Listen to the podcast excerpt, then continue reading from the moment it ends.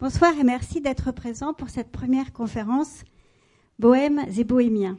Avant de laisser la parole à Sylvain Amic, je vous présente rapidement le programme qui accompagne l'exposition. Après cette conférence inaugurale, nous aurons encore trois rendez-vous du mercredi. Tony Gatliff, cinéaste, infatigable défenseur de la cause Rome, viendra nous parler des Bohémiens le 21 novembre. Le 28 novembre, Luc Ferry, universitaire, agrégé de philosophie et de sciences politiques, ancien ministre, présentera son travail et son ouvrage intitulé L'invention de la vie de Bohème 1830-1900. Le rendez-vous suivant, le 12 décembre, sera une interview de Robert Carsen, scénographe de l'exposition. Si vous avez déjà visité l'exposition, vous comprenez les enjeux de cette mise en scène de la Bohème et le rôle déterminant qu'elle joue dans la perception des œuvres par les visiteurs. Début décembre, un colloque, Mythe, fortune et infortune de la Bohème, sous la direction de Sylvain Amic et Ségolène Lemaine, réunira des spécialistes des bohémiens et surtout de la vie de Bohème. En recensant les films traitant des bohémiens et de la Bohème, nous avons découvert un nombre de titres si importants que nous avons demandé à la Cinémathèque française de nous prêter main forte. Pendant un mois, jusqu'au 10 novembre, passera chaque jour à la Cinémathèque un film sur la Bohème ou plutôt sur les bohèmes. À l'auditorium du Grand Palais, nous avons sélectionné quatre films de grande qualité que l'on voit finalement assez rarement. Le Carmen de Carlos Sora, La Chaudrome de Tony Gatliff, La vie de bohème de Coris Maki et Le cirque de Chaplin. Et plusieurs fois par jour passe le documentaire de l'exposition au studio Clémenceau. Enfin, lors de la Nuit Blanche, samedi prochain, place à la musique dans les salles d'exposition. Sylvain Amic est directeur des musées de Rouen depuis l'automne 2011. Il était auparavant conservateur au musée Fabre de Montpellier, en charge des 19e et 20e siècles ainsi que des collections d'art contemporain.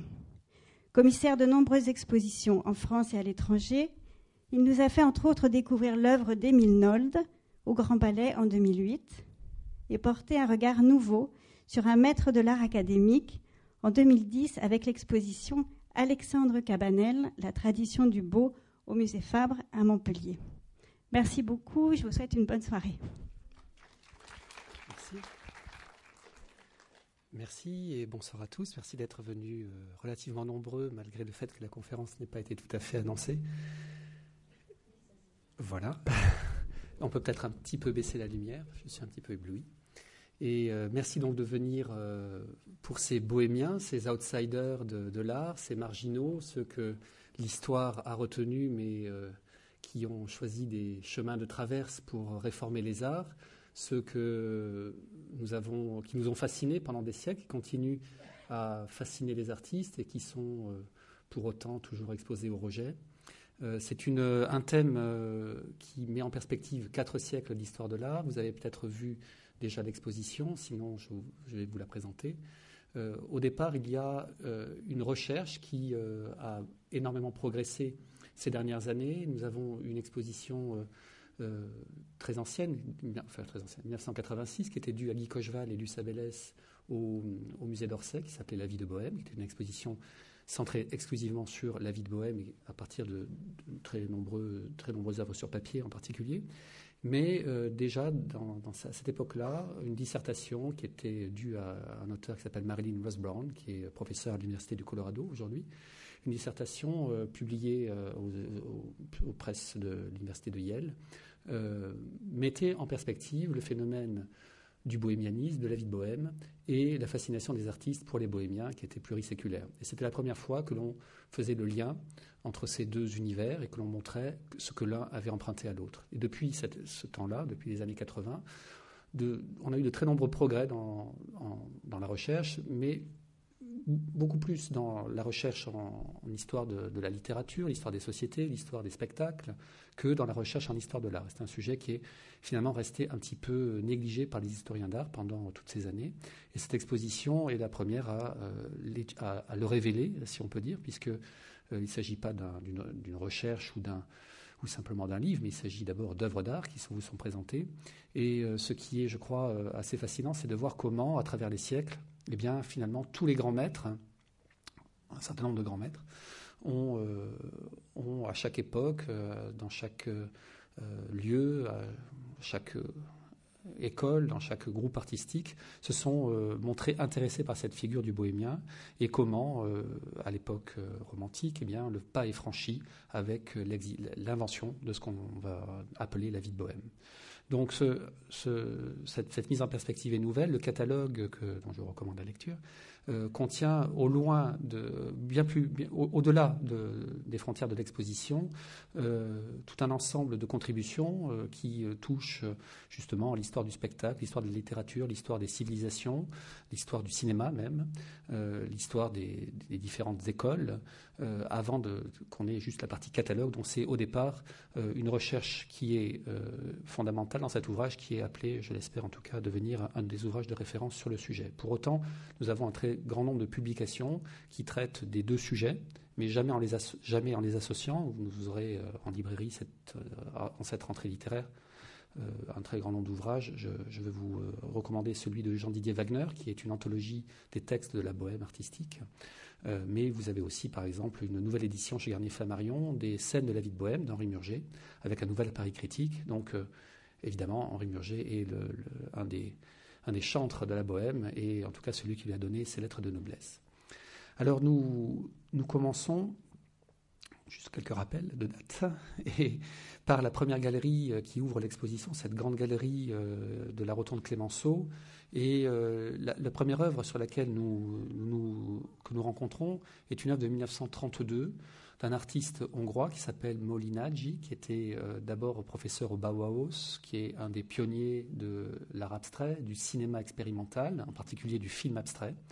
Et euh, ce qui est un peu moins connu, c'est que Molinaggi a fait des, euh, des films plus documentaires, et en particulier ce film de 1932 qui s'appelle Großstadt Zigeuner, nous montre les tziganes aux portes de Berlin, vivant euh, selon leur tradition euh, séculaire dans des roulottes, euh, avec tout ce, tout, pratiquant tout ce qui était convenu, tout ce qui est reconnu comme l'activité des bohémiens, c'est-à-dire à la fois le maquignonnage, la divination, la danse, la musique.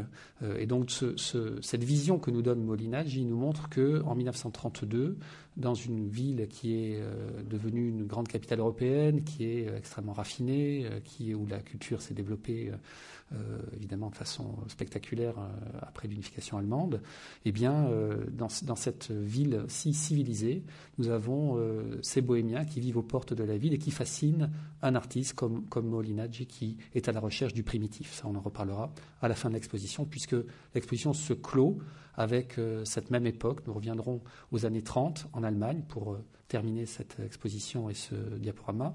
Et entre-temps, nous aurons fait ce grand flashback de quatre siècles démarrant à la Renaissance et nous ramenant jusqu'à l'époque moderne.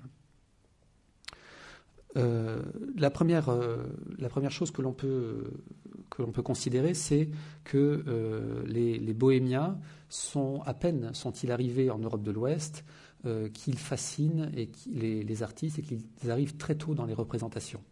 Euh, nous savons que les, Bohémiens sont arrivés en France, en tout cas, au moins en 1419. Il y a un, écrit dans les archives de l'archevêché d'Arras où un échevin écrit euh, Merveille, étranger venu d'Égypte, première trace de l'apparition de, ces populations et aussi première trace d'émerveillement. Donc tout de suite, il y a une confusion, vous le voyez dans, ce que je viens de dire, entre euh, Égypte, Bohémien. Il y a déjà une confusion sur les termes qui désignent ces populations. Trois noms vont euh, être retenus. D'abord le nom de Bohémien qui est utilisé parce que certains groupes viennent depuis la Bohème, où ils ont séjourné, la Bohème en Tchécoslovaquie, euh, Hongrie, et euh, en particulier, ils sont porteurs de lettres de recommandation de l'empereur de Bohème, Sigismond, qui euh, les décrit comme des bons pèlerins, des bons chrétiens, auxquels il faut donner le gîte et le couvert. D'autres qui arrivent par une autre voie se nomment eux-mêmes Jans Tsinganorum. on va les appeler Tziganes, Tzigoiner, à partir de cette appellation-là. Et puis, un autre groupe euh, que va, s'appeler lui euh, pardon, j'ai trois termes à vous dire, donc Tzigane, voilà, pardon, euh, Egyptanos, un autre groupe qui se, qui se nomme eux Egyptanos, va donner par confusion le mot égyptien en français, égyptienne, et en espagnol gitan. Donc ce sont au départ des, des, des dénominations qui sont attachés à des groupes de, population qui passent petit à petit dans la, dans, dans la langue des différents pays dans lesquels ils s'installent. Alors cette migration, elle vient euh, au départ de, euh, de l'Europe de, de l'Est, des Balkans, euh, de l'Empire ottoman, de l'Empire byzantin. C'est là où on trouve les premières traces d'archives à l'époque médiévale. Ensuite, beaucoup plus tard, on découvrira que la langue, euh, qui, d'ailleurs est pendant très longtemps indéchiffrable, est une langue indo-européenne, plus précisément indo-arienne, et qui donc renvoie à, euh, une origine supposée euh, dans l'Inde du Nord. de même, des études génétiques prouveront cette ascendance-là, sans pour autant qu'on ait de traces de cette migration pour la dater ou pour la décrire. Donc tout ce que nous savons, c'est que à l'époque médiévale, nous avons euh, en Europe orientale, des groupes de population qui sont répertoriés, qui euh, d'ailleurs payent leurs impôts, qui sont euh, répertoriés comme d'autres groupes de population et qui vont migrer à une époque où il y a de nombreuses migrations. Et ils, ils font partie de cette migration. Ce n'est pas une migration de ce peuple-là comme un peuple errant, éternellement errant, qui s'est produit. C'est probablement un mouvement migratoire dans lequel ils sont inclus. Pour autant, quand ils arrivent en France et en Europe de l'Ouest, ils vont rester euh, pendant plusieurs années migrants avant de s'installer dans, les euh, dans les différents pays où ils arrivent. Alors, euh, ça donnera, le, on, le verra tout à l'heure, l'image des compagnies de bohémiens, en particulier au XVIIe siècle. Donc ici, on est en 1493, c'est un dessin de Léonard de Vinci, donc vous voyez que, je vous ai dit 1419, 1493, à peine 70 ans plus tard, nous avons déjà des représentations qui, euh, qui, nous parviennent, et ce dessin de Léonard de Vinci, qui fait partie des séries de têtes grotesques, eh bien, nous montre un vieil homme couronné d'une couronne de feuilles de chêne, donc a priori emblème de la sagesse, emblème d'une une, voilà, de, forme d'érudition.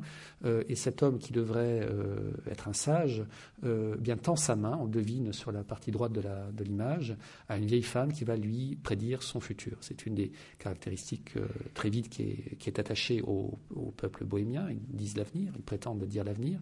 Et pendant que cette vieille femme lui, lui prédit son futur, eh bien, un autre personnage, qui est le personnage qui est à gauche, glisse une main dans le dos du, personnage portant la, du sage portant la couronne de feuilles de chêne pour lui dérober probablement sa bourse. Donc on est dans une représentation qui va être très, euh, très stéréotypée, qu'on va retrouver également, on va le voir tout à l'heure, à l'époque caravagesque.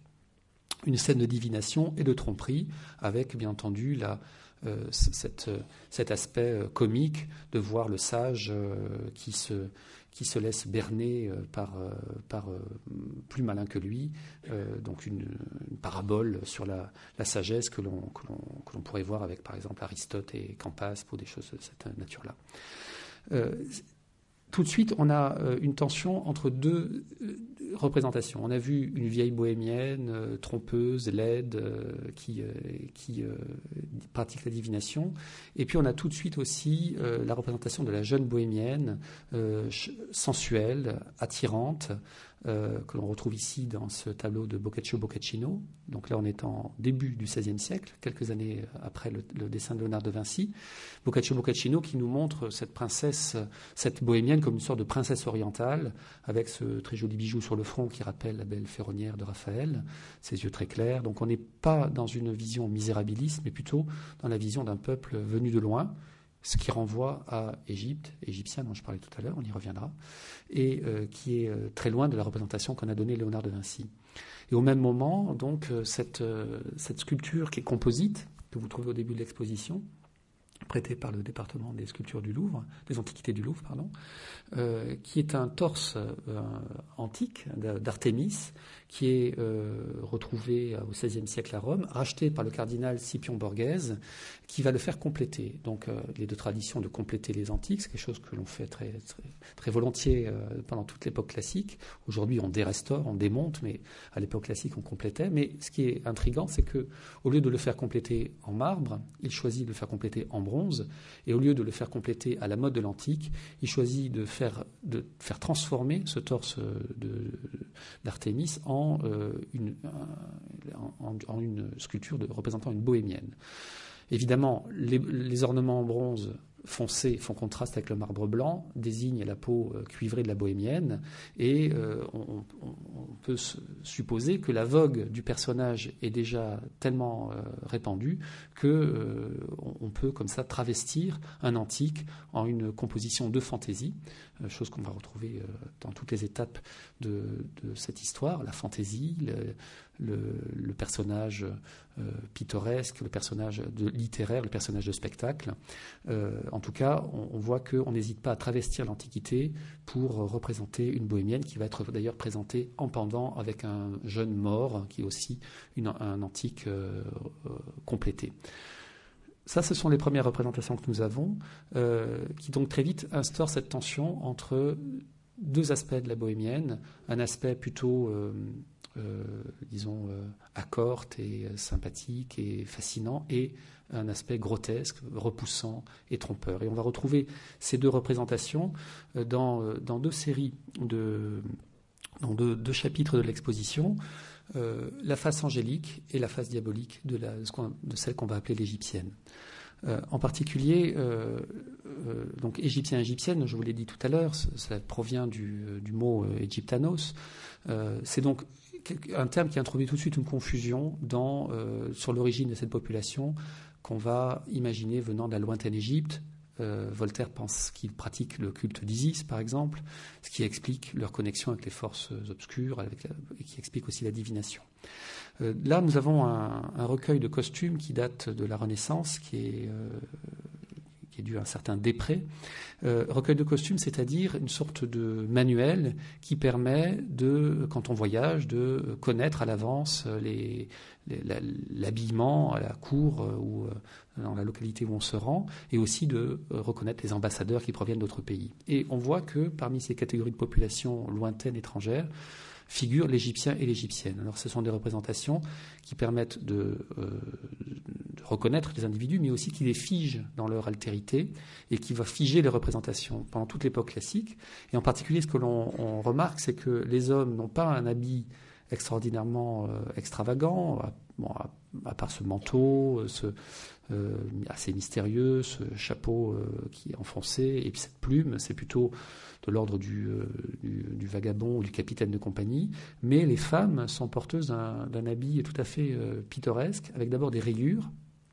Les rayures, peut-être avez voulu l'ouvrage de Michel Pastoureau, mais vous savez sans doute que c'est quelque chose qui n'est pas du tout en usage en Occident. La rayure est, le, un signe diabolique, d'où plus tard le costume rayé du prisonnier, etc et euh, également euh, ce chapeau très étrange qui est fait d'un cerceau de bois sur lequel est tendue une bande de tissu, qu'on appelle euh, parfois le berne.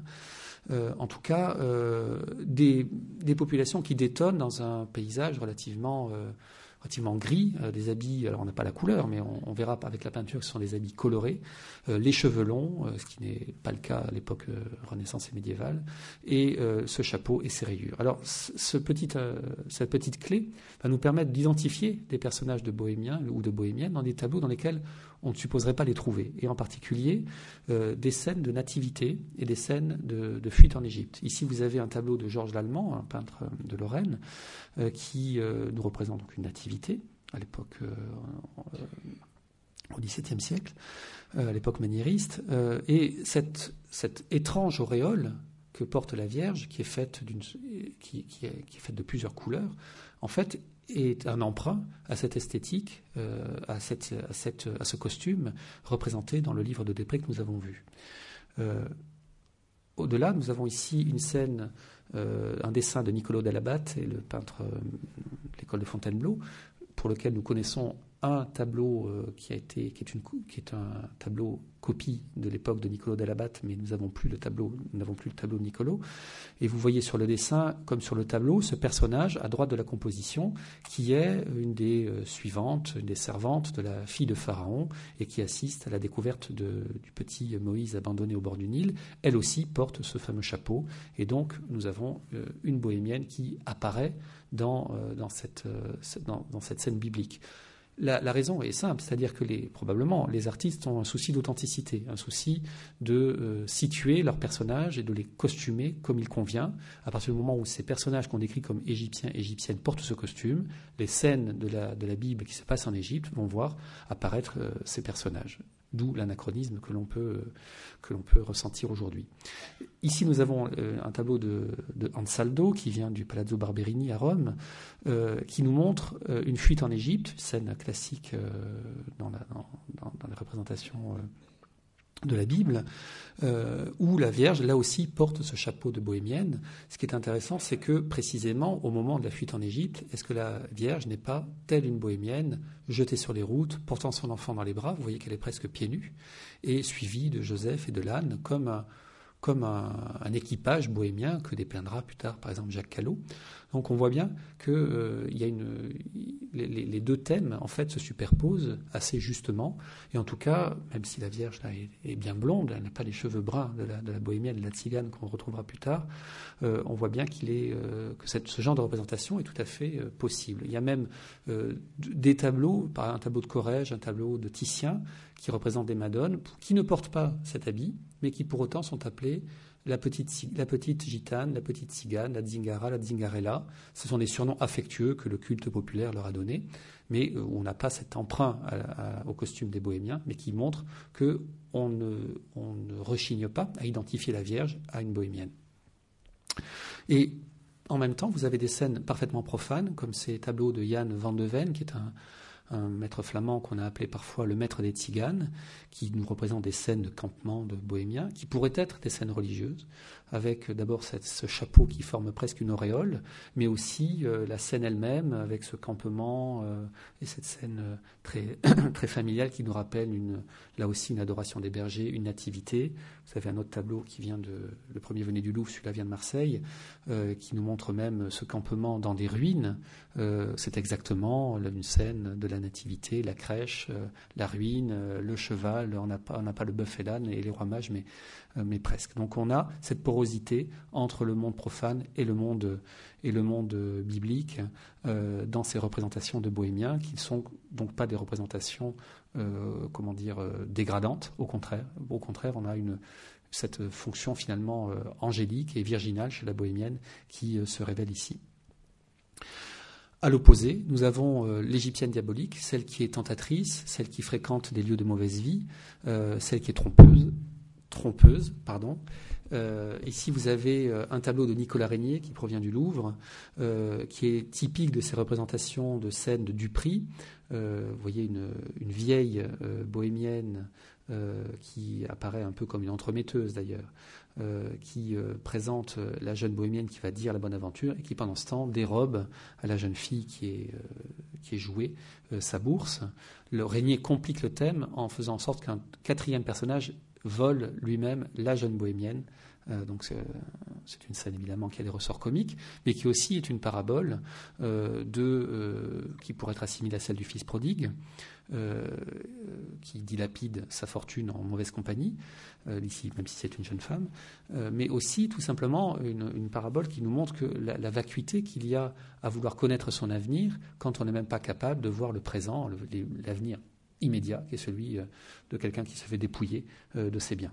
Et vous avez du même Nicolas Régnier ce tableau qui vient du musée de Budapest, où on voit une scène de taverne avec euh, de tripots, avec ces soldats, ces prostituées qui jouent aux cartes, ce, jeune homme de bonne famille, lui aussi, qui joue aux cartes, et l'apparition de la bohémienne qui va venir dire la bonne aventure, avec ce personnage mystérieux enfoui dans sa cape qui peut même faire penser à la représentation de l'Égyptien qu'on a vu tout à l'heure.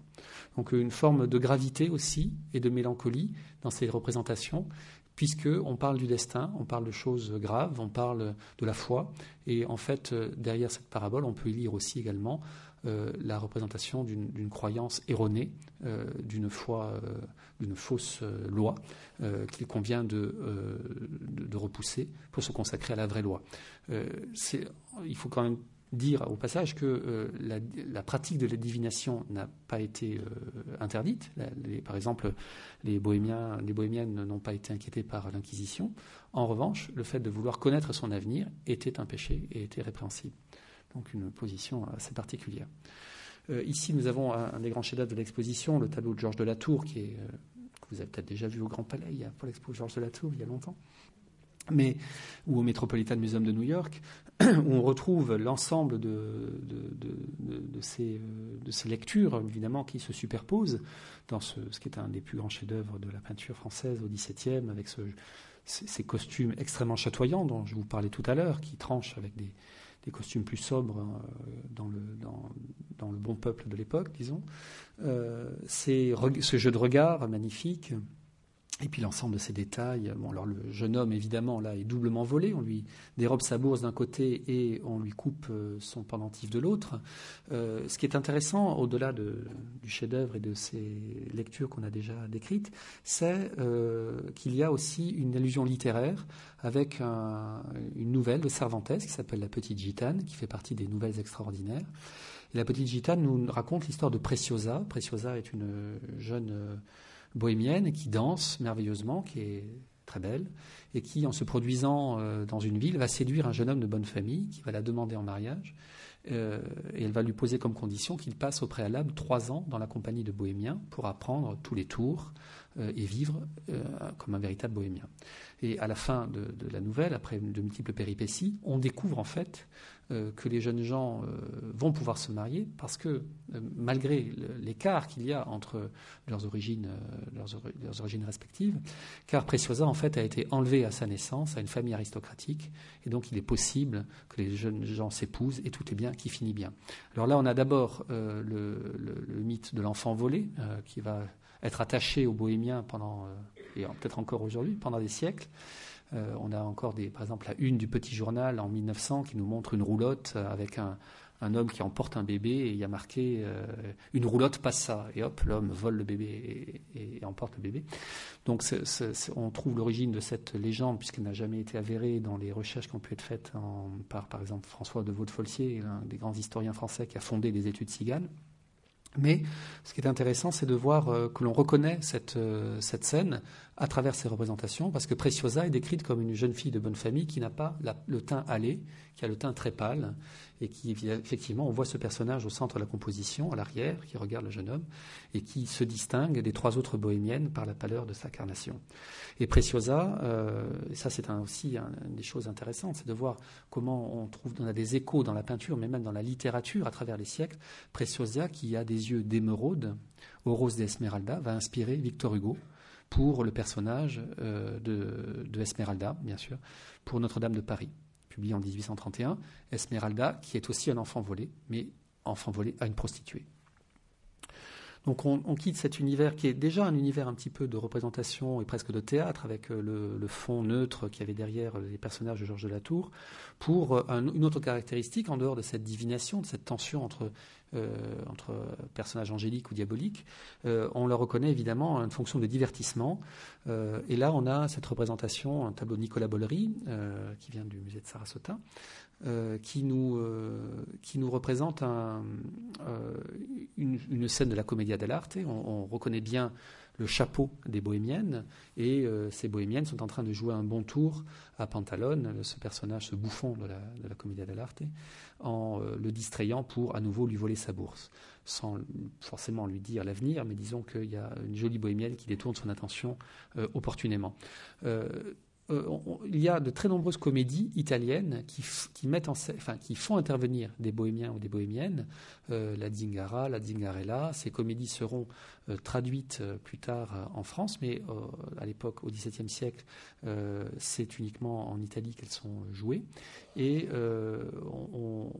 on, a cette, donc cette fonction de divertissement et un personnage qui a tous les, ressorts comiques que peut espérer trouver un auteur, c'est-à-dire un personnage qui apporte avec lui ben, la, fantaisie, le mystère, la farce, qu'on retrouvera par exemple dans le, Le mariage forcé de Molière, où les, des bohémiennes interviennent à un moment dans une scène comique et elles disent la bonne aventure à Sganarelle qui veut connaître sa fortune amoureuse et le résultat c'est qu'elles le déclareront cocu. Donc c'est tout un effet comique, cocu, cocu, comme coucou, coucou, qui se répète dans toute la scène. Mais vous avez ici aussi des costumes de ballet, en particulier ce très beau dessin de Jacques Bélange, qui est à droite, enfin les trois dessins sont de Bélange, seul le, celui qui est à droite est présenté dans l'exposition, qui nous montre là aussi des masques, avec euh, ce, masque euh, un peu cuivré euh, qui recouvre le personnage qui danse à droite, des costumes de fantaisie où l'on ne retrouve pas forcément l'identification qu'on avait trouvée dans le recueil de costumes, mais plutôt les haillons, la pauvreté et le tambour de basque qui accompagnent l'art des bohémiennes, l'art de la, de la danse chez les bohémiennes. On retrouve ça aussi dans ce ballet royal de la nuit, ça, c'est quelque chose qui n'a malheureusement pas pu être emprunté. au, passage, Louis XIV lui-même se travestit en égyptien à deux reprises dans, dans deux ballets. Euh, et vous avez ici aussi l'entrée des Égyptiens, un autre ballet baroque, où là on reconnaît bien le costume inspiré par le recueil de, de que nous avons vu tout à l'heure. Donc ces, personnages sont euh, euh, des personnages qui apportent véritablement du piment à une, représentation théâtrale. quand Louis XIV, par exemple, ce costume en bohémien, c'est dans un ballet de Lully qui va avec le mariage forcé de, de Molière ça n'empêchera pas le même Louis XIV d'édicter une loi condamnant tous les bohémiens du royaume aux galères et les bohémiennes aux hôpitaux et aux prisons, les bohémiennes et leurs enfants. Voilà les, pièces dont je vous parlais. Euh, la bohémienne euh, parodiée de la Zingara, ça on est, encore au XVIIe siècle, mais euh, au XVIIIe siècle, on a toute une flopée de, de pièces de cette nature-là, et l'une d'entre elles sera préfacée par Jean-Jacques Rousseau, euh, qui est un des rares philosophes des Lumières euh, qui accorde un peu d'intérêt à ce personnage de bohémien de bohémienne, puisque pour Voltaire ou pour Diderot, ces gens-là qui sont des mystificateurs appartiennent à un peuple déchu qui, vient de l'Égypte ancienne, comme je le disais tout à l'heure, et auquel il ne faut pas prêter attention. Euh, et puis nous avons euh, cette, euh, ce, très, beau portrait d'une actrice de, de Lebrun, attribué à Vigée Lebrun, où l'on retrouve ces rayures, ce tambour de basque, et ça peut nous paraître un petit peu loin de, des représentations que nous avons vues tout à l'heure, mais voici une gravure d'un certain Leblanc qui date du, XVIIe siècle, du siècle précédent, où l'on a exactement la même composition, seul le chapeau, qui est à la mode du temps, situe ce personnage au XVIIIe siècle, le chapeau évidemment la coiffure. Alors au XVIIIe siècle, justement, euh, la, bohème galante euh, euh, qui, apparaît dans les, tableaux de Watteau, de Boucher, de Pater, ici c'est par Pater, la bohème galante nous, nous rejoue l'histoire de la bonne aventure que nous avons vue tout à l'heure, mais non pas sous l'angle euh, grave du destin, mais simplement de la fortune amoureuse. Et euh, en général, il s'agit euh, d'une jeune femme qui se fait dire la bonne aventure et pas d'un jeune homme. et la, bohémienne fait une figure de contraste avec la jeune femme. Elle est souvent âgée et, en haillons, alors que la, la jolie jeune femme, elle est, évidemment toute blanche et de, magnifique robe revêtue. C'est aussi, on peut y voir une allusion à la fable de Vertume et Pomone, euh, qui est euh, racontée par Ovide dans les Métamorphoses, où euh, Zeus, pour séduire la nymphe Pomone, va se travestir en vieille femme pour pouvoir l'approcher. Voilà, la même scène chez Boucher, dans ce, tableau qui vient du château de Versailles. Alors, autre aspect qui est, euh, qui est euh, lié à l'identité des bohémiens, c'est le fait qu'ils euh, sont connectés à la nature et qu'ils apparaissent dans les représentations de paysages.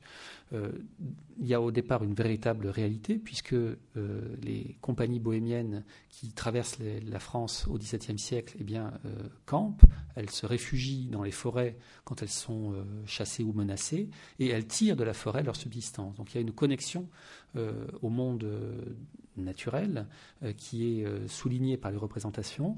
Et euh, on a en particulier, dans cette idée de pérégrination, de cheminement, d'habiter les, routes et les chemins, cette série de quatre gravures de Callot. qui est appelée à une postérité très grande, puisque Callot va devenir une sorte de personnage mythique. Félibien, André Félibien, qui est un biographe, un historien va, dans ses, dans ses vies des peintres, va décrire l'enfance de Callot de la façon suivante. Callot, âgé de 11 ou 12 ans, aurait euh, fugué, aurait quitté le domicile familial, euh, désirant rejoindre Rome pour découvrir les merveilles euh, artistiques de Rome. C'est déjà un artiste dans l'âme. Et au bout de, à bout de ressources, au bout de quelques jours, il se joint à une compagnie de bohémiens qui accomplit son pèlerinage vers Rome. Et il va cheminer avec eux jusqu'à Rome. Et il aurait tiré sa connaissance, sa connaissance, disons, voilà, de, proche et et sur l'instruction de la vie des bohémiens de cette expérience-là. Et cette série de quatre euh, gravures, qui sont chacune pas plus grandes que la main, est accompagnée de deux petits distiques, euh, de, petits euh, de, deux vers chaque fois, qui, qui, sont une sorte de poème qui plus tard va inspirer Baudelaire. En particulier, ces pauvres gueux pleins de bonne aventure ne portent rien que des choses futures. C'est le dernier vers du poème Bohémien en voyage de Baudelaire, qui sera euh, composé euh, plus d'un siècle et demi plus tard. Euh, alors, comme je disais, cette gravure est appelée à, un grand succès. Elle va avoir en particulier des conséquences dans le domaine des arts appliqués. On a des, des objets qui euh, empruntent à ces gravures certaines représentations. Ici, vous avez un objet très précieux qui vient de, Dresde, le trésor de Dresde, la Grüne Gewölbe, euh, où l'on a une bohémienne chevauchant euh, traversant finalement les mondes. Euh, vous avez euh, plusieurs symboles qui, qui, campent un peu le personnage, les moulins, mais aussi la pyramide d'Égypte, la, cathédrale en quelque sorte à, gauche, avec cette, cette allusion à, à, leur catholicisme, la, à leur euh, appartenance à, la chrétienté. À l'arrière, on ne le voit pas, mais il y a un puits, un puits d'où sort la vérité, donc c'est la divination. Et puis devant, sur les deux rochers, il y a deux salamandres, la salamandre, emblème euh, qui, qui est rattaché au monde ctonien, euh, aux forces infernales, puisqu'elle crache le feu. Donc, un objet extrêmement précieux en or, argent, rubis, agate, qui, qui montre que dans, voilà, dans, ces, artisans qui travaillent pour les princes, eh bien, euh, exploitent euh, le succès de ce personnage-là. un tableau que vous connaissez bien qui est au Louvre, la bohémienne de Franz Hals, c'est un tableau sur lequel il faut tout de suite lever une ambiguïté parce que le, nom de bohémienne n'a été donné à ce tableau-là qu'au XIXe siècle. On ne, connaît pas le nom sous lequel Franz Hals a désigné ce tableau ou comment il était désigné dans les collections euh, avant euh, de rentrer dans la collection Lacaze et d'être donné au Louvre en 1869. Ce qu'on peut euh, constater, c'est que d'abord en 1869, on, appelle ce tableau la bohémienne, donc il n'y a pas de le personnage est toujours assez en vogue pour qu'on attribue ce titre au tableau, mais aussi que, effectivement, quand on regarde les représentations du XVIIe siècle, ce personnage apparaît comme une bohémienne, on pourrait dire c'est une fille de taverne, elle est euh, une fille de mauvaise vie, comme on a vu tout à l'heure. Néanmoins, elle est représentée dans un extérieur. On voit derrière une forme de, paysage, de roche, de, grotte, euh, comme on pourra voir tout à l'heure dans d'autres représentations. Et puis on a cette gorge offerte qui est aussi un des, des, caractéristiques euh, des représentations bohémiennes, en particulier des scènes d'allaitement maternel euh, qu'on retrouve chez Giorgione, par exemple, dans La Tempête, euh, et puis surtout les cheveux bruns et dénoués qui, renvoient à la représentation de, la tzigane et de la gitane, qu'on va retrouver d'ailleurs. C'est un tableau qui est peint d'une façon merveilleuse et extrêmement moderne, et on pourrait tout à fait le confronter avec un tableau de Courbet, un tableau de Manet, un tableau de Renoir, comme on verra tout à l'heure, et retrouver le même type de représentation. Donc je vous disais euh, des bohémiens dans la nature, dans le paysage, euh, qui euh, hantent les, représentations de, paysages pendant plusieurs siècles. Ici, au sein d'une grotte, abri naturel dans lequel et, lointain et secret dans lequel ils se réfugient, avec cette petite scène de diseuse de bonne aventure qui prédit l'avenir à, un pèlerin qui passe. Euh, on a aussi, euh, à côté des grottes, eh bien, les ruines qu'on a déjà vues chez Yann Van de Ven tout à l'heure, avec ce, campement euh, bohémien plein de détails pittoresques, ces scènes de bains, de, de, buanderie, d'étendage de linge, et ce personnage tout petit en bas à gauche qui lui porte un costume aristocratique et qui vient se faire dire la bonne aventure, qui donc et fréquente un lieu euh, un peu dangereux, un peu mystérieux, qui va jusqu'au campement pour reconnaître son destin. Un tableau euh, qui vient de, Bordeaux. Euh, et puis, au moment où, au XVIIIe siècle, à la fin du XVIIIe siècle, au moment où on, repense le rapport de l'homme à la nature, on retrouve ce type de représentation chez les peintres qui sont les premiers à réformer l'art du paysage, c'est les peintres anglais. Ici un tableau de Gainsborough, par exemple, on a ce campement bohémien à l'abri précaire d'un arbre. Et euh, chez George Morland, euh, le, même sujet. Euh, donc ces peintres qui, petit à petit, vont apporter dans le paysage un souci de la représentation, une représentation plus exacte et moins idéalisée, vont, comme vous le savez certainement, donné naissance à cette école moderne du paysage que Corot va développer en France, en particulier à partir de, 1824. Il y a un fameux tableau de Constable qui est exposé, la charrette qui est exposée à, Paris. Et cette réforme du paysage euh, va se passer dans la forêt de Fontainebleau euh, avec l'école de Barbizon. Et on peut tout de suite noter que dans la forêt de Fontainebleau, on retrouve des bohémiens et des peintres réunis. C'est un des points de rencontre dans, cette histoire qui, se, qui s'entrecroise entre artistes et, bohémiens. On peut dire aussi que sur les routes au XVIIe siècle, il y avait peu de gens qui voyageaient, à part euh, les pèlerins, les artistes, les bohémiens et les compagnies de soldats. Donc on a déjà eu ces points de, rencontre, les tavernes euh, de Rome, euh, les, chemins et maintenant la forêt de Fontainebleau. Et tant et si bien qu'on retrouve ces représentations dans précisément deux peintres de l'école de Barbizon. Ici, Narcisse Diaz de la Peña qui nous situe une scène de, de, divination, une sorte de piti qui prophétise au cœur de la forêt, dans une, dans une clairière, entourée de cette troupe de bohémiens euh, assez euh, euh, conventionnel finalement. On est presque là au théâtre, on, pourrait être dans le Trouvert par exemple. Et puis Corot, qui nous représente cette jolie bohémienne. Alors Corot, je ne peux pas dire qu'il a, fréquenté les bohémiens. En revanche, on sait que dans son atelier, il avait un certain nombre d'oripeaux dont il affublait ses modèles. Donc il faisait un jour une algérienne, un jour une, une bohémienne, un autre jour un modèle posant dans l'atelier dans un habit du siècle passé. ce qui est remarquable, c'est que quand il peint, et on connaît deux tableaux de lui qui représentent des bohémiennes, donc des portraits, enfin en tout cas des, études de, personnages, c'est toujours en extérieur et c'est jamais au sein de l'atelier. Là où vous connaissez ces, très, beaux tableaux où on voit une femme pensive regardant euh, accoudée au chevalet, euh, portant une mandoline, donc c'est des, tableaux de, plutôt de contemplation. Euh, c'est toujours à l'intérieur de l'atelier. Pour la bohémienne, c'est toujours à l'extérieur. Et avec le simple tambour de basse et cette couronne de, fleurs, on, désigne tout de suite, on identifie tout de suite le personnage. Alors, tout ça nous amène à l'époque romantique. Euh, à l'époque romantique, eh bien, euh, les bohémiens, c'est le grand retour en grâce, parce que autant les Lumières les avaient bannis euh, de, leur, sujet, de leur sujet d'étude, autant à l'époque romantique, précisément puisqu'ils sont mystérieux, puisqu'ils sont porteurs de chimères, puisque leur origine est, lointaine, c'est précisément ce genre de personnage qui va intéresser les écrivains romantiques d'abord. je ne sais pas si vous avez lu ce, roman picaresque qui s'appelle Le manuscrit trouvé à Saragosse de Jan Potocki, un écrivain polonais, euh, qui se passe dans la Sierra Madre, si ma, mémoire est bonne, et c'est plein d'histoires de bohémiens, de bohémiennes, de disques de bonne aventure, de fantômes, donc c'est parfaitement euh, les bohémiens romantiques. Vous avez aussi euh, le, le,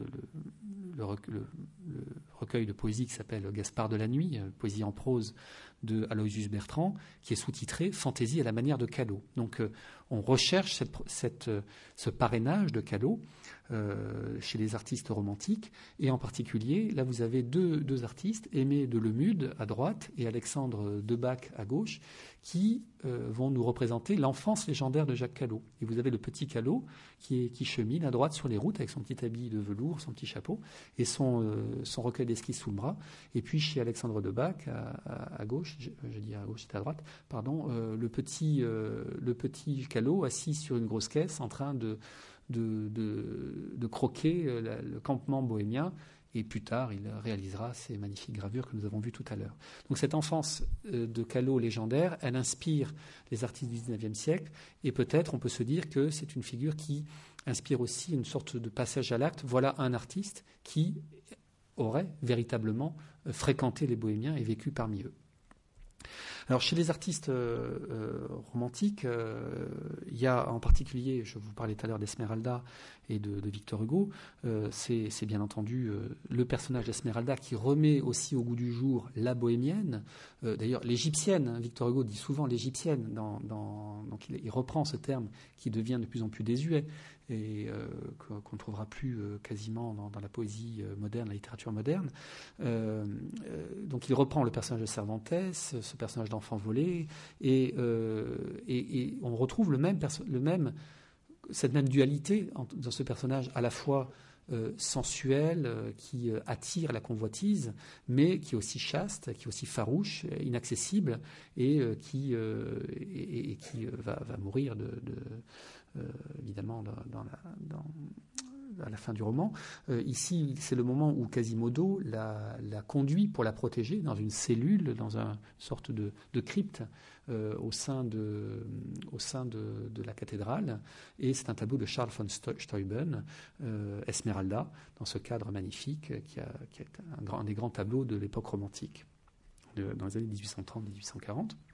Ici, dans ces mêmes années, alors là, l'image est assez mauvaise, pardon, euh, un tableau de Theodor von Holst, un peintre peu connu en France, qui était un des élèves de Fuseli, euh, donc cette école anglaise euh, qui est très, euh, intéressé par l'univers fantastique. Peut-être connaissez-vous ce tableau de Fuseli qui s'appelle Le Cauchemar.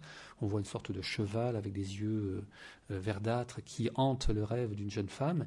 Ici, c'est un tableau qui représente une cartomancienne, une diseuse de bonne aventure, une gitane qui prédit l'avenir et il la représente frontalement comme un personnage entre inquiétant à la fois et sensuel également, qui, qui, qui, dépose euh, votre destin euh, sur la table dans les cartes qui sont euh, présentées devant elle. à la même époque, nous avons aussi deux danseuses célèbres qui s'appellent les sœurs Elsler, Fanny et Thérèse Elsler, qui triomphent dans des rôles de bohémiennes.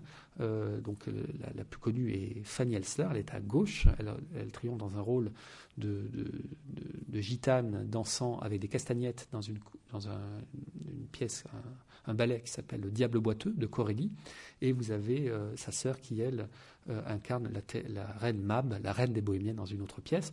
Donc, euh, par exemple, ce, genre de, de, ballet assez, avait assez de succès pour que les, les sœurs Elsler, qui ont déjà fasciné Théophile Gautier en France, euh, fasse une tournée aux États-Unis, soit reçu à la Maison Blanche, etc., etc. Donc on a euh, vraiment ce, personnage qui revient en grâce à travers la pièce de,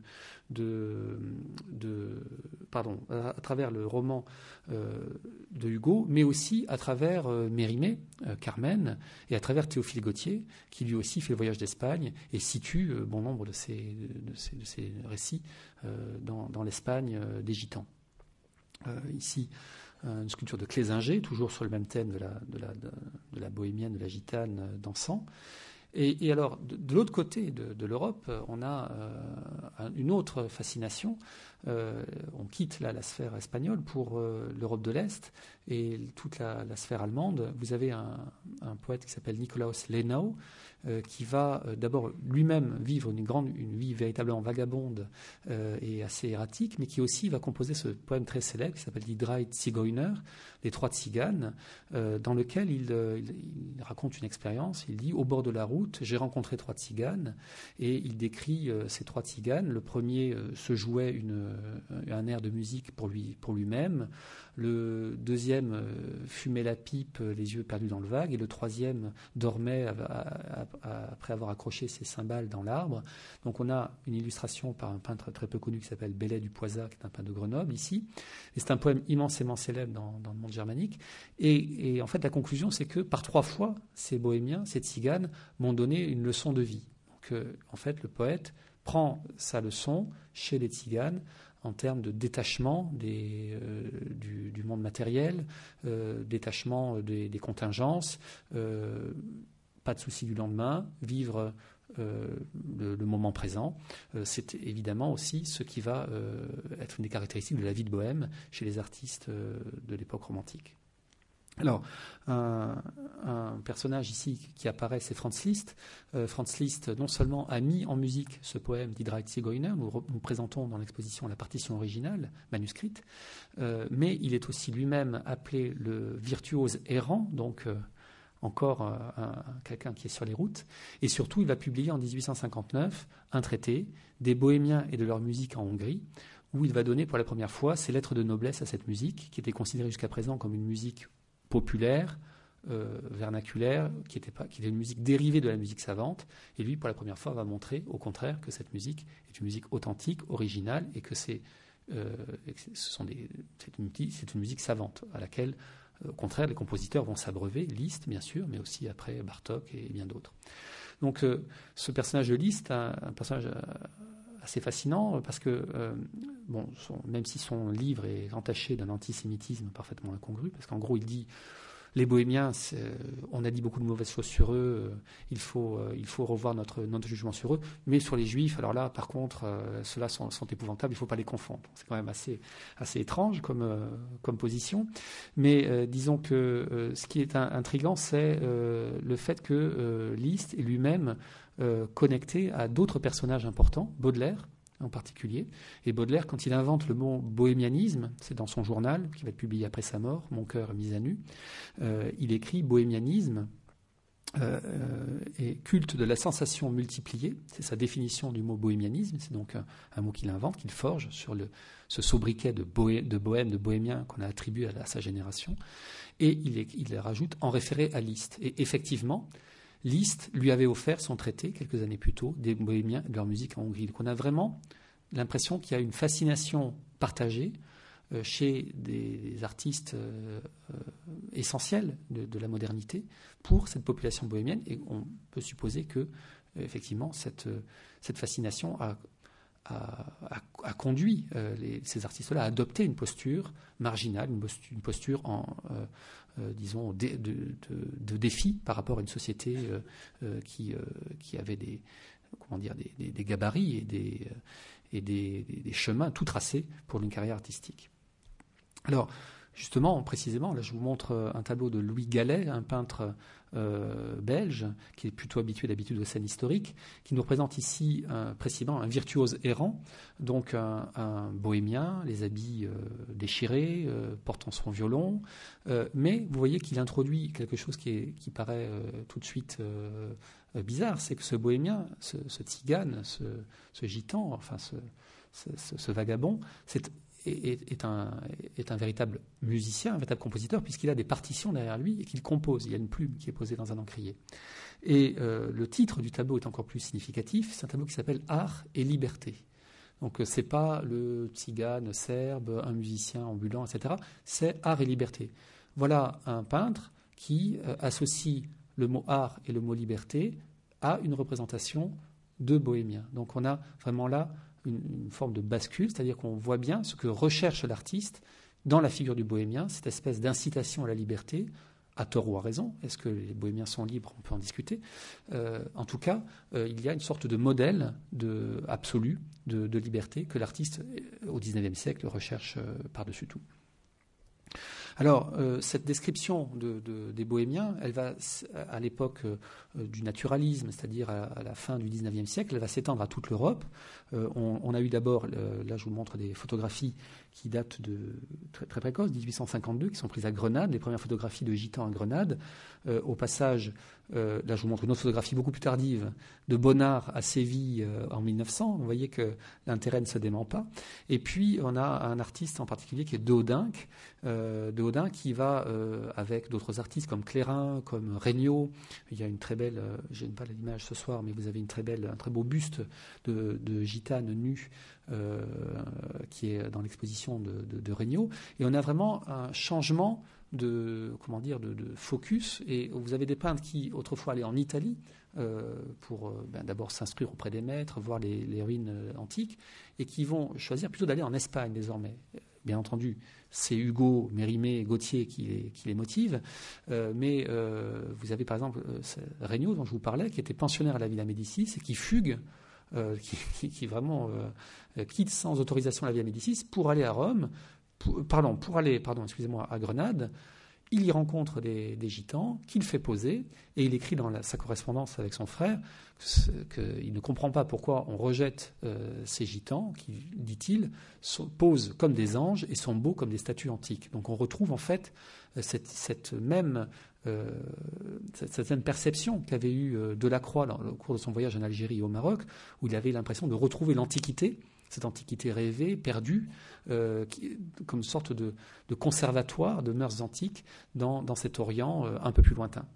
et Regnault retrouve la même chose euh, à, Séville et à Grenade, et il finit même sa lettre en disant J'ai trouvé enfin des gens qui me comprennent. Donc c'est quand même, je trouve assez significatif de voir un artiste qui, qui, trouve des gens qui, le comprennent simplement dans, les grottes qui abritent les gitans d'Espagne, gitans qui ont été dépossédés de leurs biens par une ordonnance de Philippe IV et qui sont condamnés depuis à vivre misérablement. Donc ici, ce tableau de Déodingue, Là, un tableau d'Achilzo. Euh, donc, ce sont des tableaux de salon euh, qui euh, cultivent une certaine veine pittoresque. Mais pour Deodin, on peut dire la phrase de Manet Deodin était aveugle avant d'aller en Espagne. depuis qu'il est, depuis qu'il est allé, ses yeux se sont dessillés. Quel peuple, quelle lumière, etc.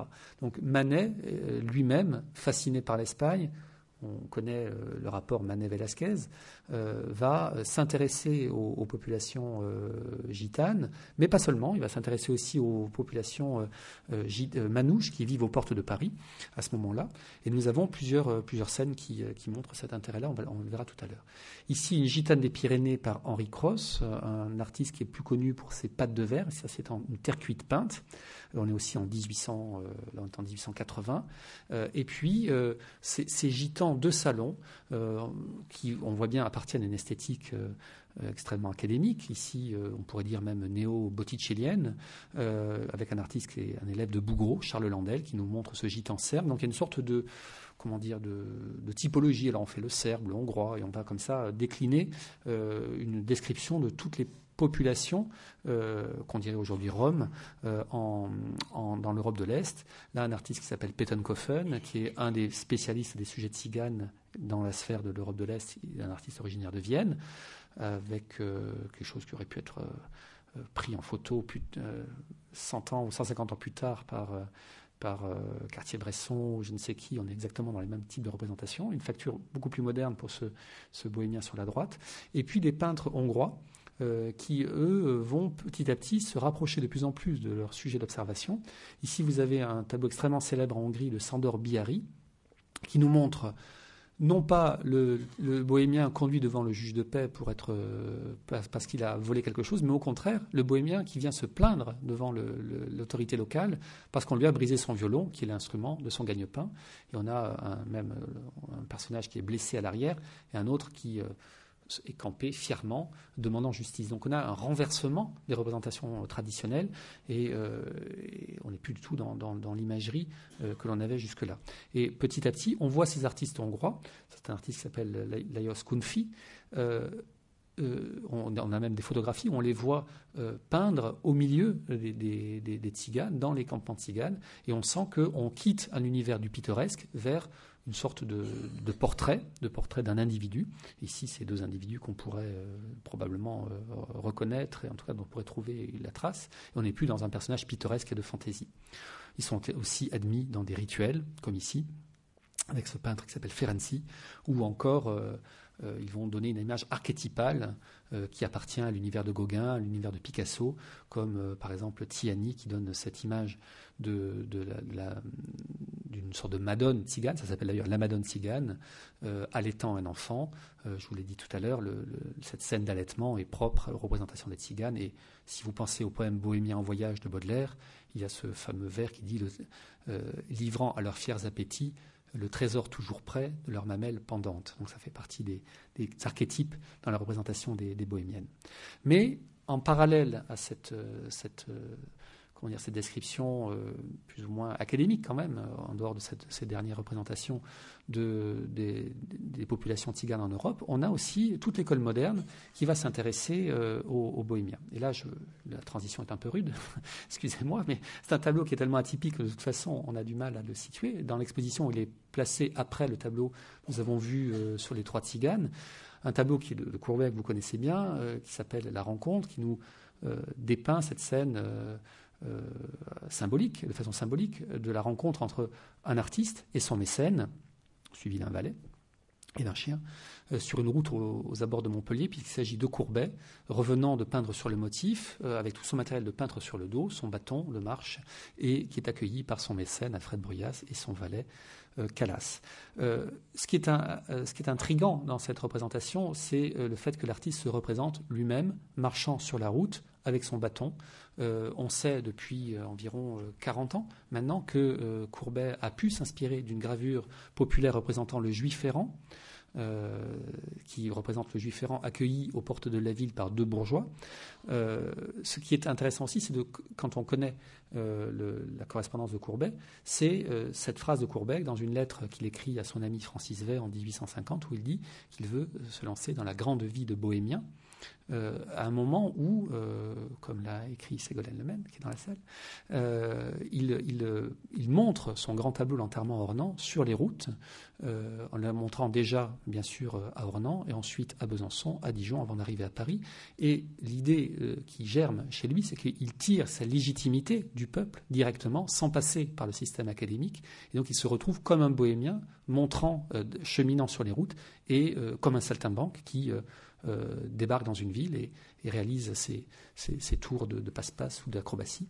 Donc euh, voilà un artiste qui, pour la première fois, se revendique en tant que bohémien, dit je veux vivre comme un bohémien, et euh, à un moment où le statut de bohémien fait partie des, vraiment de la lie de la société, où les lois contre le vagabondage se renforcent de plus en plus, surtout sous le Second Empire, et donc il y a une forme évidente de bravade et de, provocation chez, chez, euh, Courbet dans cette déclaration, et dans ce tableau où il se représente sur la route, dans cette série du grand chemin, euh, où il campe au bord de la route sa vision de la société. Vous connaissez certainement les paysans de Flaget, vous connaissez aussi les demoiselles d'Ornans. les paysans de Flaget, ce sont des paysans qui reviennent de la foire. Les demoiselles d'Ornans, elles sont sur le bord de la route, elles font l'aumône. Il y a aussi un tableau qui s'appelle Le mendiant, qui est à Glasgow et qui ne peut pas se déplacer malheureusement, où on voit un mendiant faisant lui-même l'aumône à l'enfant d'une bohémienne. Euh, et puis bien sûr les casseurs de pierre, ce tableau qui a été détruit euh, à Dresde dans les bombardements de Dresde, et qui représentait euh, pour lui le, le point le plus bas de, la condition sociale, c'est puisque ce sont des ouvriers de, peine euh, qu'il a vus au bord des routes. Et au bord, sur cette longue route, sur laquelle il, représente sa vision de la société, une vision bien sûr menaçante pour le, pouvoir en place, puisque ce sont presque tous des déclassés, à part les demoiselles d'Ornans ou les paysans.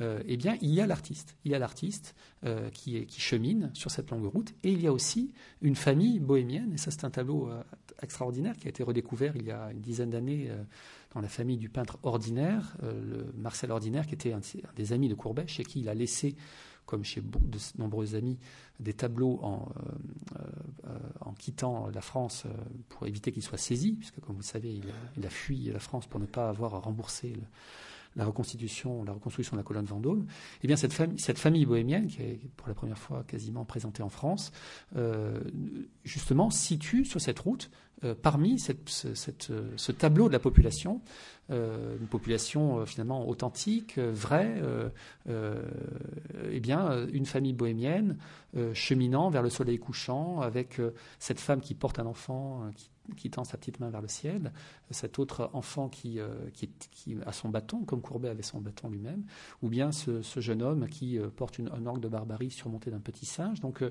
on, a, on voit bien que le personnage du bohémien intéresse les maîtres de l'école moderne, et en particulier ceux qui vont rompre avec le système académique. Et Courbet est bien de cela. Alors ça aussi, c'est un tableau qui n'a jamais été montré en France, qui vient de, Tokyo, qui s'appelle Rêverie de Cigane, euh, où on retrouve, euh, vous voyez, je vous parlais du tableau de Franz Hals tout à l'heure, les cheveux défaits, la poitrine offerte, euh, et puis le, fond texturé qui nous situe la scène en un extérieur, et on le confronte avec ce tableau très différent, mais en même temps, euh, on a une sorte de passage de témoin, puisque c'est un tableau qui est réalisé en 69, 68, euh, le précédent, celui de Courbet en 69, donc on a vraiment, presque dans l'espace d'une année, ce tableau de Courbet et ce tableau de Renoir qui nous représente Lise, euh, euh, Lise euh, Théo, pardon, qui va être, qui est une des maîtresses de Renoir, dont il va avoir deux enfants, qu'il ne va pas reconnaître, qu'il va abandonner, enfin une histoire assez tragique. Et là, on est au cours de, l'été 68, et cette, cette jeune femme, il la représente en bohémienne avec la robe à rayures, la boucle d'oreille, les cheveux défaits et la poitrine aussi euh, abondante. Donc euh, on voit bien que euh, ce, passage de, de, témoin en quelque sorte entre cette génération réaliste et cette génération impressionniste. Et puis, parmi les, chefs de file, en tout cas les, grandes, figures de la peinture, de la nouvelle peinture, comme on nomme cette, école, eh bien, il y a Manet qui nous fait ici, nous laisse ici cette gravure des Bohémiens en voyage, et bien sûr la gravure des Gitanos, un tableau qu'il réalise en 62 et qu'il va présenter à l'exposition monographique qu'il organise en marge de l'Expo universelle en 67, et qu'il va, va découper euh, mécontent de la critique euh, qui en est faite. Et nous connaissons euh, les fragments de ce tableau, trois fragments, dont un est présenté dans l'exposition, c'est celui qui était à Chicago, et qui est le jeune homme buvant la régalade, mais il y a aussi ce gitano, c'est ce panier d'oignons qui ont été depuis retrouvés. Donc un artiste, les artistes de l'école moderne reprennent à leur compte ces personnages-là et même cette très amusante transposition dans l'univers de l'enfance qui s'appelle Les Petits Gitanos. Manet, je vous l'ai dit, s'intéressait véritablement à, ces populations, au point euh, d'aller à leur rencontre et de faire le portrait de ce, personnage qui s'appelle Jean Lagraine, qui est un, chef d'un clan euh, manouche qui vivait aux portes de Paris et qu'il a représenté dans un tableau le vieux bohémien, le vieux musicien, pardon, qui, est, euh, qui ne peut pas non plus être prêté et qui est présenté à, Washington. On est à, peu près à la même époque. Vous avez des photos, les premières photographies euh, documentaires, celles de Hadjet en particulier, qui nous, euh, qui nous dépeignent ces roulottes de forains qu'il euh, trouve dans les environs de Paris. Et on, le met, on ne peut pas ne pas le rapprocher du célèbre tableau de Van Gogh, qui est peint au cours de l'été 1888 près d'Arles, et Van Gogh lui-même, dans sa correspondance, dit à son frère qu'il a peint des roulottes de forains rouges et vertes. Donc on a vraiment le, même sujet entre Adjet et Van Gogh à quelques années près. Et ce ce qu'on peut noter, c'est que la vision que donne Van Gogh, c'est une vision euh, heureuse, une forme d'Arcadie, euh, écrasée de soleil, dans laquelle euh, animaux et, euh, enfants, adultes vivent euh, harmonieusement. Et on est là très loin de l'image misérabiliste qu'on a pu voir dans la représentation de Salon, le Gitan Serbe, le Bohémien Serbe, etc., qu'on a vu tout à l'heure. Van Gogh, évidemment, lui-même marginal, voyageur, vagabond, on ne peut pas ne pas penser qu'il retrouve quelque chose de, commun avec ces, populations qu'il dépeint. Alors euh, là, on est dans, cette transition. On a, vu euh, déjà euh, quasiment quatre siècles de représentation. J'ai peut-être été un petit peu long. On, passe à un autre univers, c'est l'univers du bohémianisme. C'est l'étage supérieur qui bénéficie là aussi d'une scénographie très, très, forte de Robert Carsen. ce qui est intéressant de voir, c'est que à l'époque romantique, c'est-à-dire sous la monarchie de Juillet, au moment où toute une génération de jeunes gens euh, arrive à Paris attiré par ce mouvement intellectuel euh, issu de la Révolution, issu des diverses révolutions d'ailleurs, euh, et, ce bouillonnement qui est activé par le milieu de la presse, qui est très fécond, très, très actif, eh bien, euh, on, est dans la situation d'une jeunesse qui ne trouve pas sa place. Et ce sera ce qu'écrira Balzac dans Un prince de la Bohème. Il décrit, euh, donc, c'est un des premiers à mettre le mot de bohème et à, essayer de définir euh, cette bohème artistique. Et, il conclut en disant si le prince, si l'empereur de Russie achetait la bohème parisienne et la transposait à Odessa, Paris euh, ne serait plus à Paris, mais serait en Russie. Il veut dire par là qu'il y a toute une génération talentueuse à laquelle on ne fait pas de place. Et effectivement, pour trouver sa place, cette génération va devoir utiliser des stratagèmes, des moyens de contournement d'un système artistique qui est très bien implanté, un système des beaux-arts qui fonctionne à plein régime. Et euh, cette génération va se comporter en bohémien, au sens où ils vont transgresser les règles d'un système bien établi. Et évidemment, en plus, ça c'est pas nouveau chez les artistes, c'est connu de longue date. Ils ont des mœurs euh, assez libres, ils vivent euh, plusieurs amours, euh, ils, ont des, ils ont des modèles qui posent pour eux nus, etc. Et également, ils, assument cette marginalité en vivant une pauvreté qui les condamne à ne pas avoir justement le souci du lendemain, à vivre d'expédients de la même façon que les bohémiens. Voilà pourquoi dans la langue française, puisque ce phénomène euh, naît à Paris euh, en 1830-1840, on va, coller l'étiquette de bohémien à cette génération-là, de bohème, euh, et qu'on a dans, la langue française ce, double, cette double signification qui explique le titre de l'exposition bohème avec un S. Ce n'est pas du tout le cas dans les, autres, dans les autres langues. En anglais, par exemple, on utilisera bohemians pour décrire les bohèmes, c'est-à-dire les artistes, et on utilisera gypsies ou travelers pour décrire ce qu'on appelle, nous, les bohémiens ici, vous avez un, tableau de, attribué longtemps à Géricault, qui représente un artiste dans son atelier. Euh, vous voyez que euh, cette représentation insiste sur une forme de mélancolie, en particulier la présence du crâne à l'arrière. On est un atelier de peintre, il y a une, palette, il y a une statuette, euh, plâtre en, bas qui peut faire penser à, à Houdon. donc la représentation de l'artiste change également, c'est-à-dire qu'au lieu de se représenter euh, la palette à la main, les pinceaux. Euh, effectivement, encore là, on trouve une cravate et euh, quelqu'un qui est bien mis. Et finalement, comme quelqu'un qui veut intégrer une société, l'artiste se représente mélancolique, un peu revenu de tout, cherchant finalement sa voie. on a ce, tableau de Delacroix, ce portrait ou autoportrait de Delacroix, très jeune également, qui vit cette forme de marginalité, ce petit cénacle romantique euh, avec, euh, par exemple, euh, et Géricault. Et puis Baudelaire, qui est la, génération juste après, représenté ici par Émile de Roy. Vous voyez, là aussi, pas du tout le poète s'amuse, sa couronne de laurier, sa lyre, mais une sorte de dandy qui a une pose nonchalante, hein, voire affectée, et qui nous fixe avec ses, fameux habits noirs. Donc on est, on est vraiment dans, une transformation de la représentation de l'artiste. Et puis, on, ne peut pas ne pas parler encore de Courbet, qui est vraiment souvent à l'origine de, beaucoup des grandes transformations de l'art au XIXe siècle, euh, avec cet homme à la pipe, euh, qui est un autoportrait, de la série des autoportraits de Courbet, où il dit qu'il se représente en homme revenu de ses principes, des principes qu'on a cherché à lui inculquer. C'est-à-dire euh, quelqu'un qui ne croit plus euh, à l'art euh, qu'on lui a enseigné, à l'art académique, qui ne croit pas non plus au romantisme, qui ne croit plus à rien et qui cherche sa voie. Et là aussi, la barbe naissante, la pipe, ce sont des, attributs nouveaux pour l'artiste qui ne cadrent pas avec la représentation qu'on a d'habitude. Et même l'habit est une blouse bleue d'ouvrier et nous situe l'artiste non pas dans, dans, cette, sorte d'antichambre de l'intégration sociale, mais au contraire euh, en, bas de la, société.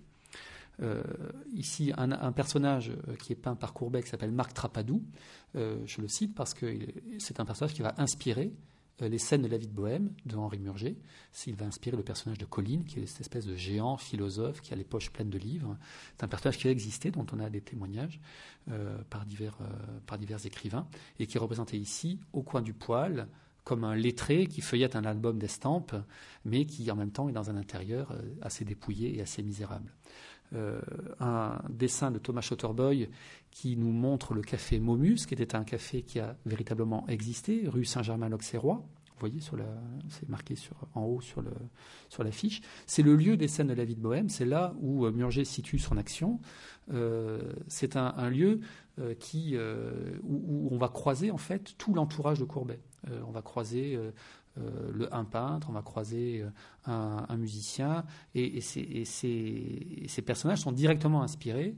Euh, par exemple, le musicien, qui est Chaunard, s'inspire de Alexandre Chan, dont on sait qu'il avait des affinités avec Courbet. Il y a des, par exemple des, balles ou des soirées divertissantes qui sont organisées dans lesquelles les deux hommes interviennent. Baudelaire lui-même est proche de Courbet puisqu'il habite un temps dans son atelier. Ils lancent ensemble un journal qui s'appelle Le Salut Public en 48 avec euh, un écrivain qui s'appelle Champfleury. Et donc, on a toute cette série de représentations. Et Champfleury, euh, justement, est cité là, point nommé, puisque Champfleury va publier dans la, même, dans la même petite feuille de chou qui s'appelle le Corsaire Satan, où Henri Murger débute et en, par feuilleton successif commence à écrire ces scènes de la vie de Bohème, eh bien, au même moment, Champfleury va écrire Chien Caillou, euh, qui est aussi un roman de la Bohème, et qui met en scène un artiste graveur euh, qui, est surnommé Chien Caillou. Et ce surnom de Chien Caillou, c'est en fait ce magnifique graveur qui est Rodolphe Brédin, euh, graveur assez enfin, mystérieux, fantasque, qui vivait dans, un dénuement total et qui a, eu une très belle exposition récemment à la Bibliothèque nationale, et qui nous laisse ici cette vision d'un grenier d'artistes avec l'artiste qui, qui dessine dans, dans un coin.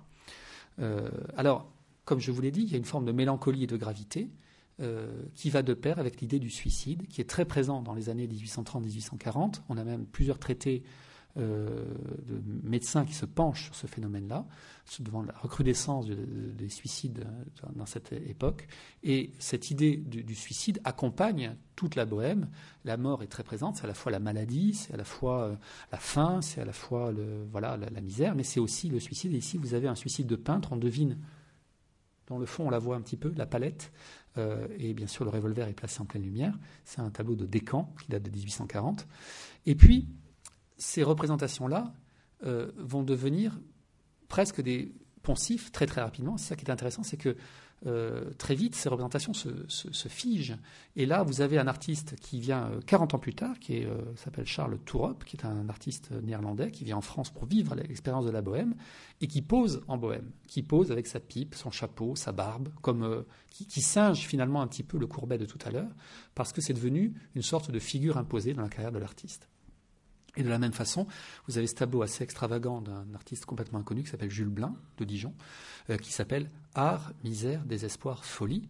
C'est tout un programme avec des points d'exclamation chaque fois, et, euh, qui nous représente l'artiste euh, maudit qui va qui détruit sa production et qui va se suicider. C'est un emprunt lointain à la figure de Chatterton, le poète euh, dont Alfred de Vigny, euh, Alfred de met en scène dans, Chatterton, cette magnifique, euh, cette magnifique pièce, où le poète, à la fin, brûle son œuvre, refusant d'accepter un emploi alimentaire, puisqu'il ne, ne, peut pas vivre de son art, il détruit sa production et il se suicide avec la fiole de poison. Alors, on a vu quelques intérieurs d'ateliers, il y a une véritable euh, légende des ateliers. Je veux c'est pas nouveau le sujet de l'atelier dans l'art. Euh, on est, les peintres ont toujours représenté leur intérieur. Pour le spectateur, c'est une façon d'entrer dans, le mystère de la création, d'un sujet très prisé. Donc, on a une tradition de la représentation d'atelier. Ici, vous avez un tableau qui se passe, euh, un tableau qui est à Rome d'un artiste absolument inconnu qui s'appelle Mosbrugger, euh, où on voit que la vie de peintre à Rome, c'est tout sauf la peinture. Donc il y en a un qui s'est coupé les cheveux, l'autre qui joue de la guitare, l'un qui vide son verre, euh, il y en a un qui commente en fumant un cigare un tableau, il y en a un qui dresse un petit chien. Enfin vraiment, c'est la vie de bohème, comme on, pourrait dire quelques années plus tard. Euh, ce sont des représentations qui appartiennent à une école qu'on appelle le Biedermeier. C'est des tableaux très narratifs, très qui fonctionnent sur des ressorts comiques. Vous avez ici, par exemple, d'un autre artiste qui s'appelle Dan Hauser, euh, la, leçon, euh, la leçon de peinture. Donc au premier abord, un atelier euh, comme un autre. Et en fait, l'effet comique vient du fait que les, les, étudiants qui accueillent avec déférence leur maître ont fait sculpter sur le poil un perroquet à son effigie qui porte les mêmes couleurs, habillé de la même façon. Et voilà, donc tout, tous ces tableaux exploite cette veine pittoresque et narrative de la vie d'atelier, ce qu'on appelle les rapins, euh, qui sont les apprentis artistes, qui ne sont pas encore les grands maîtres, et qui dont la nonchalance, la paresse, la, liberté de, de mœurs c'est bien connu. Donc si vous avez l'artiste qui s'endort devant son, devant son son chevalet, et ici l'artiste euh, qui crève de la toile, euh, puisque un chien poursuivant un chat euh, est en train de le renverser dans, dans, dans, la gueule de, l'hippopotame qu'il est en train de représenter. Donc voilà, des, représentations de, de l'atelier, vous retrouvez déjà le chevalet, le poil, ces attributs de l'artiste. Ce que je voulais vous montrer, c'est à quel point, en quelques années, euh, ces représentations changent. Vous avez ici un tableau en particulier très précoce d'un artiste néoclassique qui s'appelle Tommaso Minardi, un, artiste italien, où on voit euh, un autoportrait où il se représente, lui qui va devenir un des grands peintres néoclassiques de l'Italie, sur un, vieux matelas, dans une sorte de mansarde, euh, où il a froid certainement, puisqu'il s'entoure de sa cape, avec une sorte de, lave-main euh, pour, tout, confort. Donc on, voit que petit à petit, la représentation de l'artiste change. ici, vous avez un grenier d'artistes aussi, par un artiste anonyme de la même époque, et puis un artiste bien oublié aujourd'hui, Octave Nicolas Tassart, qui est un artiste qui est véritablement le bohème type. Il est chassé de chez lui à l'âge de 11 ans, euh, il se réfugie chez son grand frère pour apprendre la gravure, il est père alcoolique, il n'aura jamais un grand succès au salon, euh, sauf avec des tableaux qui mettent en scène la misère, en particulier un tableau qui s'appelle Le suicide, une famille malheureuse, et qui est au musée d'Orsay, qui représente une mère et sa fille dans une pauvre mansarde euh, alors qu'il neige dehors et qu'ils ont un tout petit bras zéro et on, imagine que l'étape ultérieure va être effectivement le suicide. Là, ça s'appelle Ma chambre en 1825 et voilà comment il se représente avec euh, quelques attributs d'artiste, mais aussi le dénuement et ce matelas qu'on a déjà vu tout à l'heure. Euh, et puis le même Tassart va nous, produire ce, tableau un peu euh, symbolique, puisqu'il a souvent été illustré, utilisé pour illustrer des scènes de la vie de Bohème de Murger, où on voit l'artiste qui a abandonné euh, ses instruments de peintre pour euh, peler quelques pommes de terre au coin d'un tout petit feu dans une cheminée qui peine à le réchauffer. Donc, petit à petit, une réalité triviale qui remplace une représentation allégorique. Et on trouve chez ce, dans ce tableau qui a été longtemps attribué à Delacroix, maintenant c'est Delacroix, point d'interrogation, euh, cette représentation beaucoup plus euh, dépouillée de l'atelier, euh, qui est juste réduit à un seau à charbon, un poêle rougeoyant, qu'on va retrouver chez Cézanne, le coin d'atelier aussi, avec simplement le châssis retourné qui nous signale, finalement, donne une vision très différente de la bohème artistique. C'est-à-dire que chez les bohémiens de Paris, il y a absolument tout ce que tous ceux qui vivent d'expédients et au crochet des autres, donc les pickpockets, les filous, etc. On va les voir tout à l'heure. Et il y a ce maraudeur. Le maraudeur est celui qui attrape les chats pour les manger. Donc il a un sac derrière avec quelques chats qui sont déjà morts. Il fait minou, minou, minou, mais il va étrangler le chat bientôt. Et euh, là aussi, on peut y voir euh, un rapport avec les deux univers de la bohème. Les bohémiens qu'on accuse de manger euh, les chats, les hérissons, les chiens, etc., partout où ils passent. Et, euh, et aussi l'univers de la, des scènes de la vie de Bohème de Murger, où euh, quand on a un invite la compagnie, une petite bande à, souper le soir, eh bien parfois quand on n'a pas de ressources, on attrape un chat et on en fait une, une gibelotte ou un civet. Euh, ici, vous avez parmi les Bohémiens de Paris ou d'autres caricatures de Daumier. À gauche, Ingrate patrie, tu n'auras pas mon œuvre, et on voit marqué refusé sur le tableau. Vous savez que les peintres pouvaient voir leur production refusée par le jury du salon, et donc n'étant pas jugés dignes d'être montrés. C'est aussi un des poncifs de la vie d'artiste, et en particulier, c'est ce qui arrive au peintre des scènes de la vie de Bohème qui s'appelle Marcel, qui tente plusieurs fois de, on pourrait dire, fourguer son tableau au salon sous divers titres. Alors la première fois, c'est le passage de la mer Rouge. La seconde fois, c'est le passage du Rubicon, etc., etc. Il change de titre, mais le tableau est toujours refusé.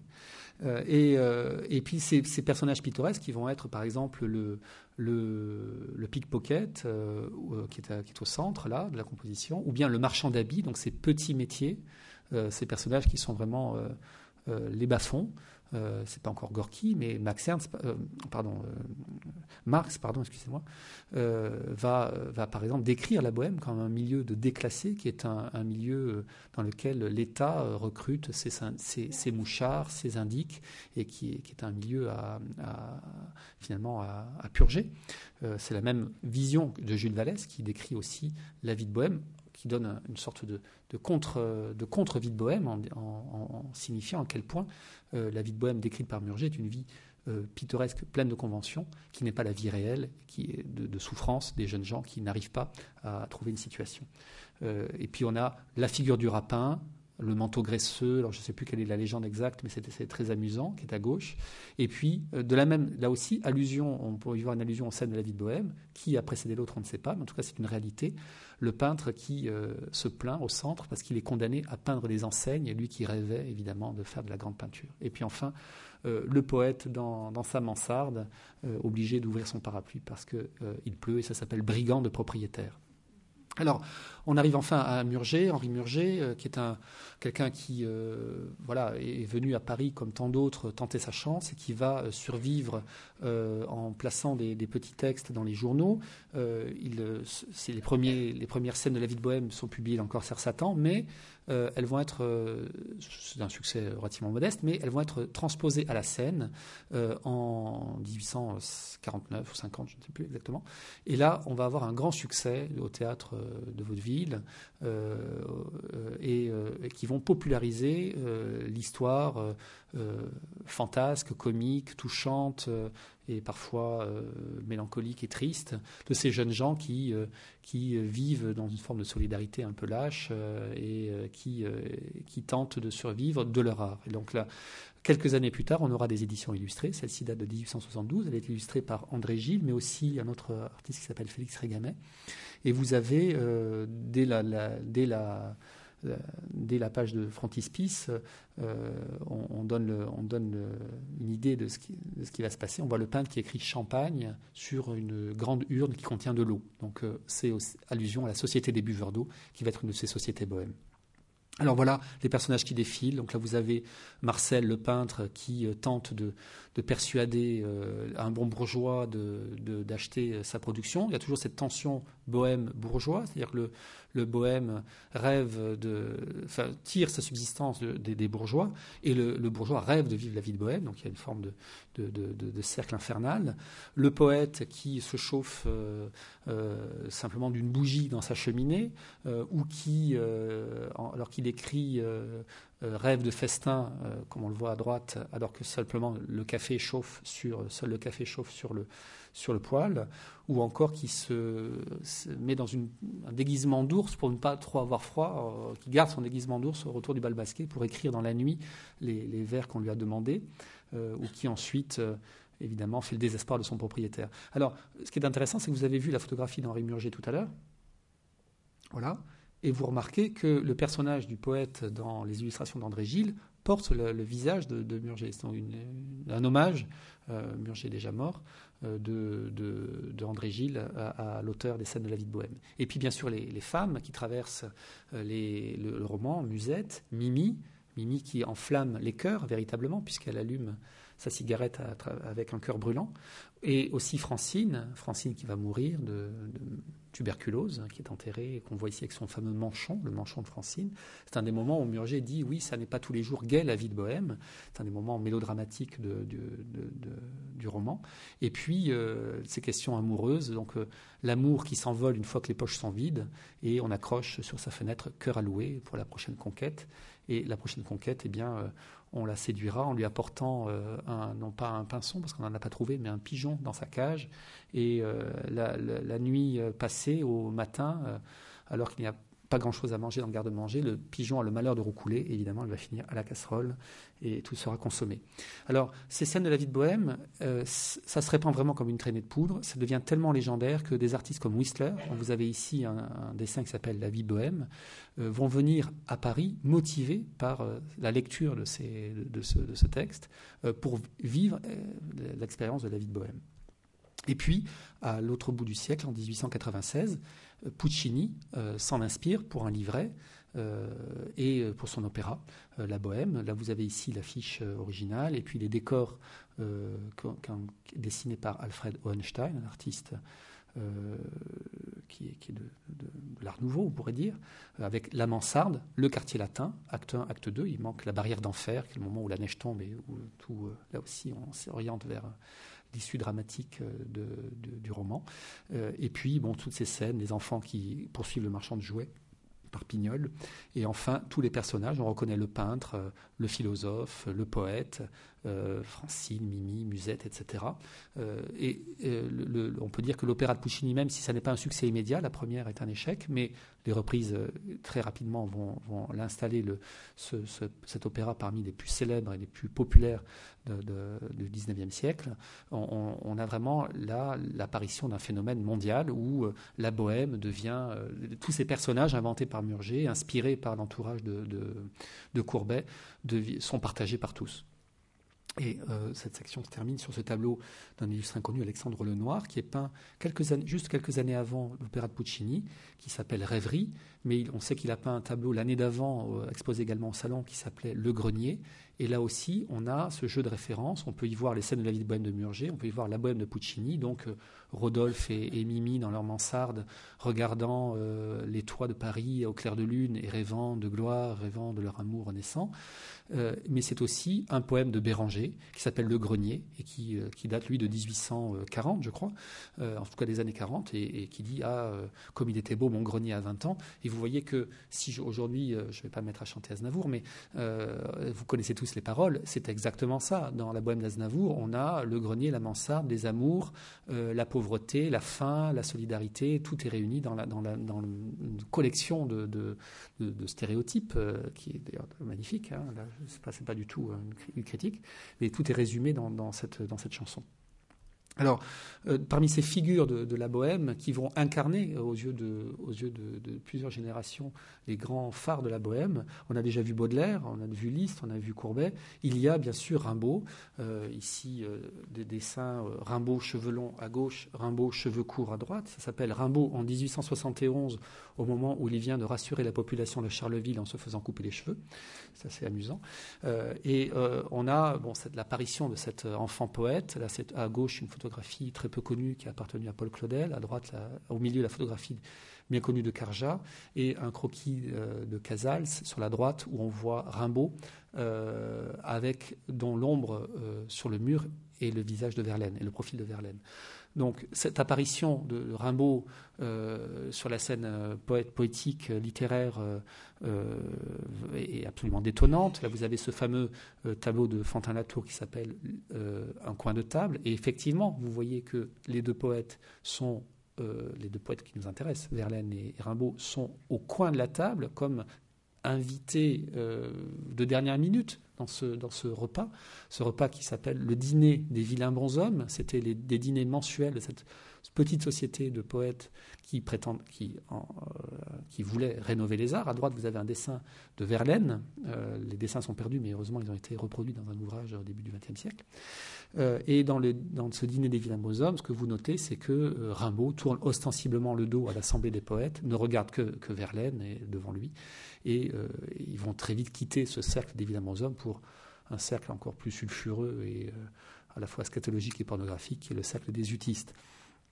Mais euh, le poète Léon Valade, qui est juste euh, à côté de Rimbaud, en fait, à, la, gauche de Rimbaud, dira c'était le diable parmi les docteurs. Donc on a vraiment cette sensation de, ce détonateur euh, que Rimbaud, de cette détonation que Rimbaud apporte avec lui. Alors, Rimbaud et la bohème, là, ce que je vous ai montré ne me paraît pas forcément très bohème, à part peut-être les cheveux longs ou le, relâchement des mœurs. Si, vous avez un dessin de Germain Nouveau qui s'appelle Le quartier latin, où l'on pense reconnaître parfois la figure de Rimbaud, il y a un doute, mais en tout cas, on imagine ces dîners.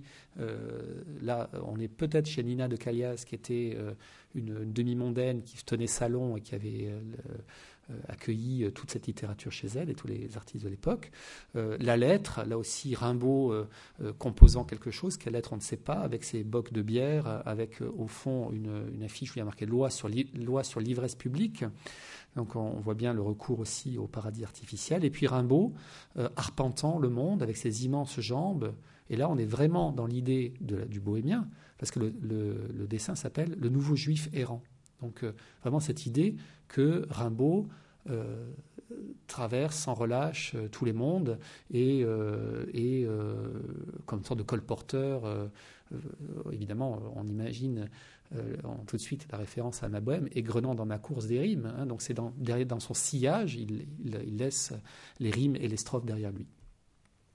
Voilà le fameux tableau qui représente euh, Rimbaud blessé par Verlaine après le coup de feu euh, qu'il a blessé, et puis le Verlaine âgé qui hante le quartier latin, là un, tableau de Amangean qui le représente à l'hôpital Brousset, euh, le Verlaine qui a perdu son Rimbaud euh, et qui vit euh, de, peu de choses euh, dans, le quartier latin, euh, qui est aussi entouré par une cohorte de jeunes gens qui sont tous euh, totalement enamourés de cette figure mythique et de ce sorte de clochard céleste, si on peut emprunter ce, mot à Kerouac. et là, vous avez par exemple des Saint-Casals qui nous représentent le Verlaine endormi au café, Verlaine à l'hôpital, encore par Casals, on est en 90, Verlaine, une photographie de la même époque au café devant son verre d'absinthe. On a cette forme de bohémianisme lié à la vie du quartier latin, des cafés, euh, que Verlaine incarne, euh, lui qui troque euh, un sonnet contre 10 francs chez son éditeur, comme on peut le voir dans une caricature qui est représentée à l'exposition. Et puis cette idée du vagabondage permanent qu'incarnent Rimbaud et Verlaine, là une, une lithographie de Steinlen, un vagabond dans la neige, une lithographie de Legros qui nous représente le vagabond mourant au bord du chemin, et puis cette euh, lithographie de Jacques Marc qui s'appelle Souvenir de voyage, et dans laquelle on peut euh, voir peut-être la source du tableau de Van Gogh, euh, les souliers de Van Gogh qu'on va voir tout à l'heure. Mais auparavant, évidemment, on ne peut pas ne pas parler de Ma Bohème de Rimbaud, qui est précisément cette, ce moment de vagabondage où Rimbaud, ayant quitté son, son domicile, fugant sur les routes, comme le petit calot chez les bohémiens, fugant sur les routes du Nord, eh bien, va, composer ce, magnifique poème. Il a 16 ans. Euh, où il y a Mon auberge était à la Grande Ourse, donc euh, vraiment comme un bohémien sous la nuit étoilée. Euh, et puis j'ai gréné dans ma course les rimes, comme on l'a dit tout à l'heure.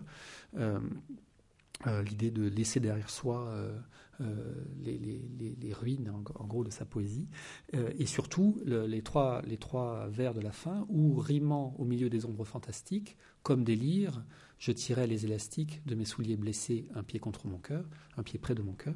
On a tous appris ça à l'école. Euh, et euh, on a cette image qui arrive, c'est le tableau de Van Gogh, cette nature morte de souliers qu'il peint en 1886, donc c'est quand même 15 ans plus tard.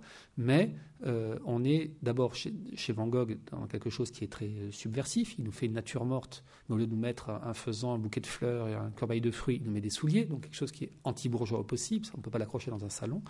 Et c'est aussi une forme presque de portrait, portrait de ceux qui ont porté ces souliers-là.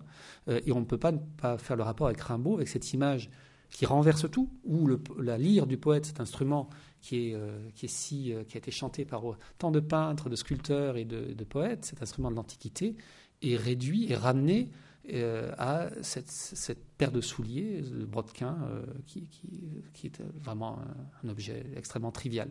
Mais le poète, au bord des routes, euh, avec retrouve finalement le geste du poète en délaçant ses souliers. Donc, totalement démuni, en fait, il est conduit, au contraire, à composer. Comme si presque cette mise en danger était une des conditions de la création. Alors, euh, ensuite, euh, on arrive à la fin bientôt. Euh, l'exposition on ne peut pas montrer toutes les bohèmes, parce qu'il faudrait, bien sûr, on va parler de Montmartre, mais on ne pourra pas parler de Montparnasse, et on ne pourra pas non plus parler de New York ou de je ne sais quoi. Mais la bohème se déplace du quartier latin à Montmartre dans les années 1880. Les loyers sont devenus trop chers dans le quartier latin. On trouve en revanche à Montmartre, commune nouvellement rattachée à Paris, des logements pour ouvriers. Donc les artistes vont s'y déplacer. Là, un tableau de Signac. Ici, un tableau de Van Gogh, qui, comme par hasard, va, débarquer à Montmartre. Il ne va pas s'installer dans la plaine Monceau, hein, bien entendu. Il va, il va aller à Montmartre, là où, euh, où il peut se loger pour pas cher quand il arrive à Paris et surtout où la, création euh, vivante euh, est, située. donc une butte qui est encore toute peuplée de ces moulins qui, dont, qui sont plus en activité, mais qui, est encore très bucolique comme atmosphère, où l'on va trouver très vite des cabarets, comme le cabaret du Lapin Agile, dont vous avez l'intérieur ici. Alors au fond, il y a une sorte de Christ, et alors derrière, vous avez le tableau, malheureusement je n'ai pas ajouté l'image, au Lapin Agile de Picasso, qui lui aussi ne peut pas être prêté par, euh, pour des raisons de statut, euh, qui est au Metropolitan Museum. Donc euh, on est au Lapin Agile. On voit ici aussi le Moulin de la Galette à droite, Moulin de la Galette et ses danseuses, la Goulue, Grille d'égout, etc. etc. les cabarets donc, qui petit à petit vont attirer toute la bourgeoisie parisienne qui, vient s'encanailler euh, sur la butte Montmartre. Vous avez ici l'enseigne du chat noir qui est dessinée par Villette, un des artistes de la Bohème, ou l'affiche du chat noir qui est dessinée par Steinlen, celui du vagabond qu'on a vu tout à l'heure. Donc euh, c'est le premier cabaret qui fondent cette tradition-là du cabaret de chansonnier, plus tard repris par Aristide Bruand, avec ses, tournées qui vont qui vont plus propager cette, mythologie du chat noir. Le chat noir, c'est évidemment le guignon, euh, la fortune qu'on n'arrive pas, donc je cherche fortune tout, au long du, tout autour du chat noir. C'est euh, la quête euh, sans cesse de, la pièce de, de, 100 sous qui vous fera vivre. et au, chat noir, le chat noir se verra ensuite remplacé par un autre cabaret, le lapin à Gilles. André Gilles, celui qui illustrait les scènes de la vie de Bohème, a peint cette cette enseigne avec ce lapin qui saute de la casserole, parce qu'effectivement, on y faisait du sauter de lapin, mais euh, il est devenu le lapin agile, celui de Gilles. Euh, il, est également aussi assez agile puisqu'il saute, mais euh, d'où la dénomination du cabaret du lapin agile. Et aujourd'hui, le, cabaret est toujours en activité. Un facsimilé est, à la place de, l'enseigne, et l'enseigne évidemment est présentée dans l'exposition, est sinon au musée de Montmartre. Alors cette vie en plein air, c'est le titre d'ailleurs de ce tableau, dans ces balles populaires, là on est au Moulin de la Galette, va attirer cette vie de villégiature cette, atmosphère de guinguette va attirer toute la population de Paris qui va venir euh, au spectacle, on va euh, ou danser, enfin se côtoyer finalement, se frotter à ce milieu artistique bohème où on croise euh, aussi d'ailleurs des bohémiens, des traînes savates, des, artistes, etc. Ici, et va attirer surtout tout ce que l'Europe compte d'apprentis peintres, d'apprentis poètes, d'apprentis chansonniers, etc., qui va se retrouver à Montmartre dans les années 1880-90 jusqu'à 1900, jusqu'à l'apparition, par exemple, euh, du bateau lavoir, euh, de la ruche, etc. Et, euh, pardon, du bateau lavoir. ici, vous avez un tableau de Ramon Casas, un artiste de Barcelone, qui s'appelle En plein air, qui présente le bal du Moulin de la Galette. Et du même Ramon Casas, vous avez cette figure d'Éric Satie, qui est devant le Moulin de la Galette, et qui est, le titre c'est Eric Satie, un bohème. Donc c'est vraiment l'incarnation du bohème euh, tel qu'on le, euh, tel qu'on le conçoit à cette époque-là, à la fois dandy, excentrique, euh, mais aussi misérable. On, a un tableau dans l'exposition qui le montre se chauffant au coin d'un petit poêle, qui n'est pas là dans ce diaporama. et Eric Satie, autre tableau qui représente le moine de la galette, était pianiste au chat noir. Donc la boucle se reboucle. Et vous avez euh, du même Ramon Casa cette, euh, euh, Madeleine qui est une sorte de Carmen, elle fume le cigare, c'est une, on dire une entraîneuse, en tout cas une, une, jeune femme qui boit et qui fume. On est au cabaret du Moulin Rouge, ici de Santiago Russignol, un autre peintre espagnol, un intérieur de café le café est véritablement un des lieux de, la bohème.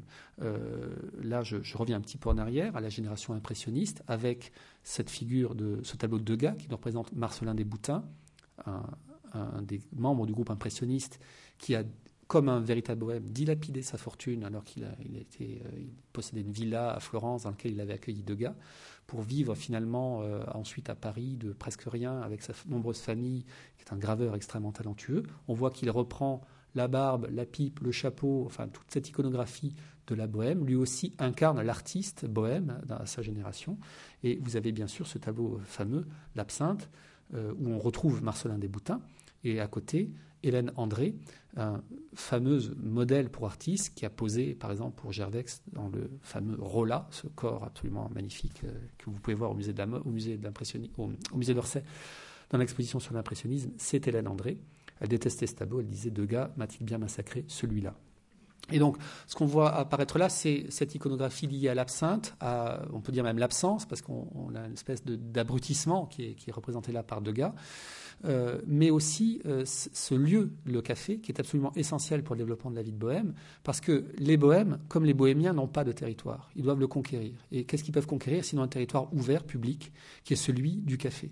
Le café, on peut s'y installer, on discute avec son voisin, on n'a pas euh, été choisi, euh, c'est un lieu où les idées s'échangent, euh, et à toutes les époques des, révolutions artistiques, il y a des cafés célèbres. Le café Garbois, par exemple, pour les impressionnistes, la Nouvelle Athènes, avant on a parlé du café Momus, il y avait aussi la brasserie des Martyrs, et puis plus tard le Chat Noir et les cabarets qu'on a vus de, Montmartre. Donc ce sont des lieux de sociabilité, des lieux ouverts où s'échangent des idées, et c'est finalement l'antithèse de l'académie où on ne fait que se coopter. On ne fait que se choisir entre soi. Et voilà, alors quand on ne sort pas de la bohème, eh bien, euh, on finit comme ces vieux bohèmes au café. C'est le titre du tableau de Raffaelli, Bohèmes au café. Ce sont les ratés, ceux qui n'ont pas percé et qui ressassent leurs idées. C'est un peu aussi encore Aznavour. Je me voyais déjà en haut de l'affiche. Et puis, 20 ans plus tard, mes, mes, chansons n'intéressent que moi et mon complet bleu, il y a 20 ans que je le porte, etc. Euh, ou encore ces, buveurs d'absinthe de Raffaelli euh, qui, qui n'ont plus que leurs rêves pour les, pour les soutenir.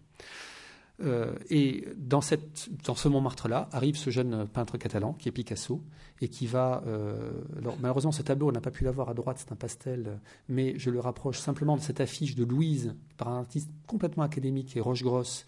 Mais Louise est un des opéras de la butte Montmartre où on voit une jeune femme, euh, fille d'une famille d'ouvriers, qui va être qui va quitter sa famille pour aller vivre la bohème à Montmartre, qui va être sacrée reine de la bohème jusqu'à faire mourir son père et sa mère. C'est vraiment un opéra très mélodramatique euh, de, Charpentier, qui lui-même est un bohème, qui a expérimenté la bohème à Montmartre, qui a fondé le cabaret Mimi Pinson. Et vous voyez que la, situation des amoureux qui s'embrassent à Montmartre est tout à fait semblable à l'affiche de Louise de Rochegrosse. Mais en revanche, pardon, de Picasso, nous avons cet intérieur d'atelier donnant sur des toits enneigés qui décrit bien la misère dans laquelle il se trouve en arrivant à Paris. Et puis, ces esquisses pour un tableau euh, qu'il va jamais réaliser, qui s'appelle Pauvre génie, où on voit euh, la mort d'un artiste au fond, là-bas, dans un lit, euh, une sorte de baldaquin, avec ses amis qui le pleurent autour de lui. Et il n'ira pas plus loin que ce tableau, cette esquisse peinte, qu'on devine un peu le sujet qu'on a vu représenté tout à l'heure. C'est vraiment une des scènes de la vie de Bohème peinte par, par Picasso. Il y a peu de représentations, mais on pourrait imaginer aussi la mort de Casagema, c'est le portrait de la période bleue, etc. Euh, le même Picasso qui va, euh, lui, euh, justement, se démarquer des peintres espagnols en, arrêtant de peindre des gitanes et en peignant plutôt des danseuses au Moulin Rouge que de peindre des gitanes. Euh, je passe un peu vite sur ce tableau de Van Gogh qui, s'appelle euh, Nature morte de trois livres, où l'on voit, on devine le titre Brave Jean de Jean Richepin. Jean Richepin était un, auteur qui a fini à l'Académie, mais qui prétendait venir d'une famille de saltimbanques et de bohémiens, et qui a publié ce livre Brave Jean, où il décrit euh, un roman de, la bohème. Il s'inspire de la figure d'Éric Satie pour, pour, son pianiste Yves, qui va se ranger à la fin et qui va aller vivre à la campagne et fonder un foyer en se retirant de la bohème. Et euh, le même euh, Richepin a écrit cette pièce qui s'appelle La Gitane, publie aussi un roman qui s'appelle Mirka à l'ours, où il reprend cette figure de la, de la gitane, euh, de la gitane qui, enfant volé, qui, qui séduit les hommes et qui est une figure relativement infernale, avec l'affiche de Toulouse-Lautrec, une pièce qui n'a eu d'ailleurs aucun succès. Et cette figure de la gitane se confond avec le modèle d'atelier donc on a des modèles d'atelier qui s'appellent des gitanes. Un tableau de Manguin, la gitane dans l'atelier, un tableau de Toulouse-Lautrec, la Vénus de Montmartre, donc gitane ou pas gitane, un, modèle d'atelier, on a dit que c'était Suzanne Valadon, ou bien encore cette gitane de, Van Dongen. Donc euh, je pourrais ajouter la gitane de Matisse, qui malheureusement n'est pas dans l'expo, mais on a vraiment cette, ce, croisement vraie et fausse gitane dans les ateliers de peintres, car la gitane incarne depuis Carmen cette figure de la liberté sexuelle revendiquée, assumée, euh, que véhicule aussi le modèle de peintre. Et puis, euh, l'exposition s'achève sur une sorte de retour brutal à la réalité. Euh, on a commencé l'exposition dans les années 30, on va la finir dans les années 30. Euh, il me semblait important de, bien signaler que ce que je vous ai montré là, c'était des représentations, ce sont des fictions, c'est des choses fantasmées. C'est la vision que l'on a de la vie de Bohème, la vision que l'on a de la vie de Bohémien. Bien sûr, la réalité est tout autre. Et parmi ces moments où les destins des artistes et des Bohémiens se croisent et se recroisent, il y a euh, cette, nuit qui, tombe dans les années 30 en Allemagne. Euh, aux portes de Berlin vivaient les tziganes que Molinaggi a filmé, et euh, dans, la sphère germanique, il y avait toutes ces populations tziganes que Otto Müller a représentées. Donc on termine l'exposition sur ce portfolio qui est le grand chef-d'œuvre de Otto Müller, un des artistes du Brücke qui a vécu parmi les Tziganes en 1926-1927 et qui en a tiré cette suite de lithographies. On retrouve d'ailleurs la Madone tzigane à droite avec cette roue de charrette qui fait comme une auréole. Donc ce sont des représentations euh, de, euh, comment dire, euh, vraiment vécues. Il a, il a été leur hôte, il les représente tels qu'il les voit. Il recherche, on le sent bien là, un être primitif qui n'est pas travesti, transformé par l'industrie, par, la civilisation, par la culture, et recherche en fait à reconnecter euh, l'artiste aux, racines de l'humanité. Et euh, cette magnifique portfolio euh, fera partie des œuvres que les nazis déclareront dégénérées. Vous avez ici deux tableaux qui sont représentés, qui sont issus du portfolio. On voit la gitane de profil et un campement de, de, tziganes devant une tente. Et la photo que, ce montage photographique vous montre à gauche l'inauguration de l'exposition Art dégénéré par Adolf Ziegler en 1937 et le mur Otto Müller avec des slogans euh, anti, antisémites ou euh, des, slogans attaquant euh, les artistes modernes qui ont finalement trahi l'idée et l'idéal de race, puisqu'ils se sont métissés. D'ailleurs, on, croyait que Otto Müller avait des origines tziganes à ce moment-là. Et ils ont finalement trahi leur classe en, d'une part, refusant de passer dans le courant académique et de suivre les préceptes de l'art académique que les nazis vont évidemment euh, promouvoir, euh, et aussi en, faisant le portrait de, de populations qui ne méritent pas d'être portraiturées. Et donc on a une forme de, de, réunion à la fois des artistes modernes, des artistes bohèmes. Otto Müller fait partie du Brücke, qui était un, un, groupe extrêmement bohème, et, des, bohémiens qui les représentent et qui les fascinent et qui qui sont une sorte d'appel de liberté, qui, est, cette réunion, qui est pour le pire, qui, est traduite par cette expression d'art dégénéré, puisque euh, le, peuple tzigane sera à partir de 42 déporté et exterminé. 80% de la population tzigane du Grand Reich, de l'ère géographique du Grand Reich, sera, sera, sera tuée. Donc, euh, ce qu'on peut, à travers cette, exposition, et je pense ce diaporama, ce que l'on peut peut-être conclure, c'est qu'il euh, est patent que l'artiste est fasciné par euh, la figure du bohémien. Il est patent que les, tous les grands moments de l'art sont scandés par ces personnages qui réapparaissent. Et à tort ou à raison, ce, personnage incarne finalement une figure de la liberté, une figure euh, sorte voilà, d'absolu, euh, de désir d'autonomie, qui est présent chez l'artiste depuis euh, toujours et qui, au XIXe siècle, s'incarne dans La vie de Bohème, ou par finalement presque imitation de, cette audace des bohémiens, eh bien, on va inventer un itinéraire de fortune, un itinéraire libre qui s'appellera dans la langue française La vie de Bohème jusqu'à culminer aujourd'hui sous forme de mythe euh, qui euh, attire à Paris euh, des touristes du monde entier, qui contribue aussi à, l'image de l'homme moderne, l'artiste moderne bien sûr, mais aussi l'homme moderne qui s'identifie à cette figure audacieuse, d'homme primitif, d'homme marginal, et, que, d'ailleurs on, nous, on nous vend d'une certaine façon dans, dans, les publicités. Donc on a cette présence de, de, la bohème et des bohémiens qui, irrigue l'ensemble de nos arts. On l'a vu, la chanson, l'opéra, le ballet, la photographie, le cinéma. Et euh, comme l'a dit euh, tout à l'heure euh, la présentatrice, nous avons un programme la Cinémathèque très, très complet qui montre cette importance du cinéma. donc finalement un emprunt à une culture qui nous est pourtant étrangère et euh, qui est, qui est perçue comme une menace euh, significative pour la contribution finalement de l'art euh, moderne, de l'art européen, et pour le statut et la figure de l'artiste moderne. Voilà, c'est un peu un message de tolérance et de, et de, voilà, de, réunion entre l'image mythifiée et, et fausse de, la figure du bohémien et la réalité euh, qui, à travers cette, exposition, euh, s'exprime. Voilà, j'étais un petit peu long. Je vous remercie euh, de votre attention.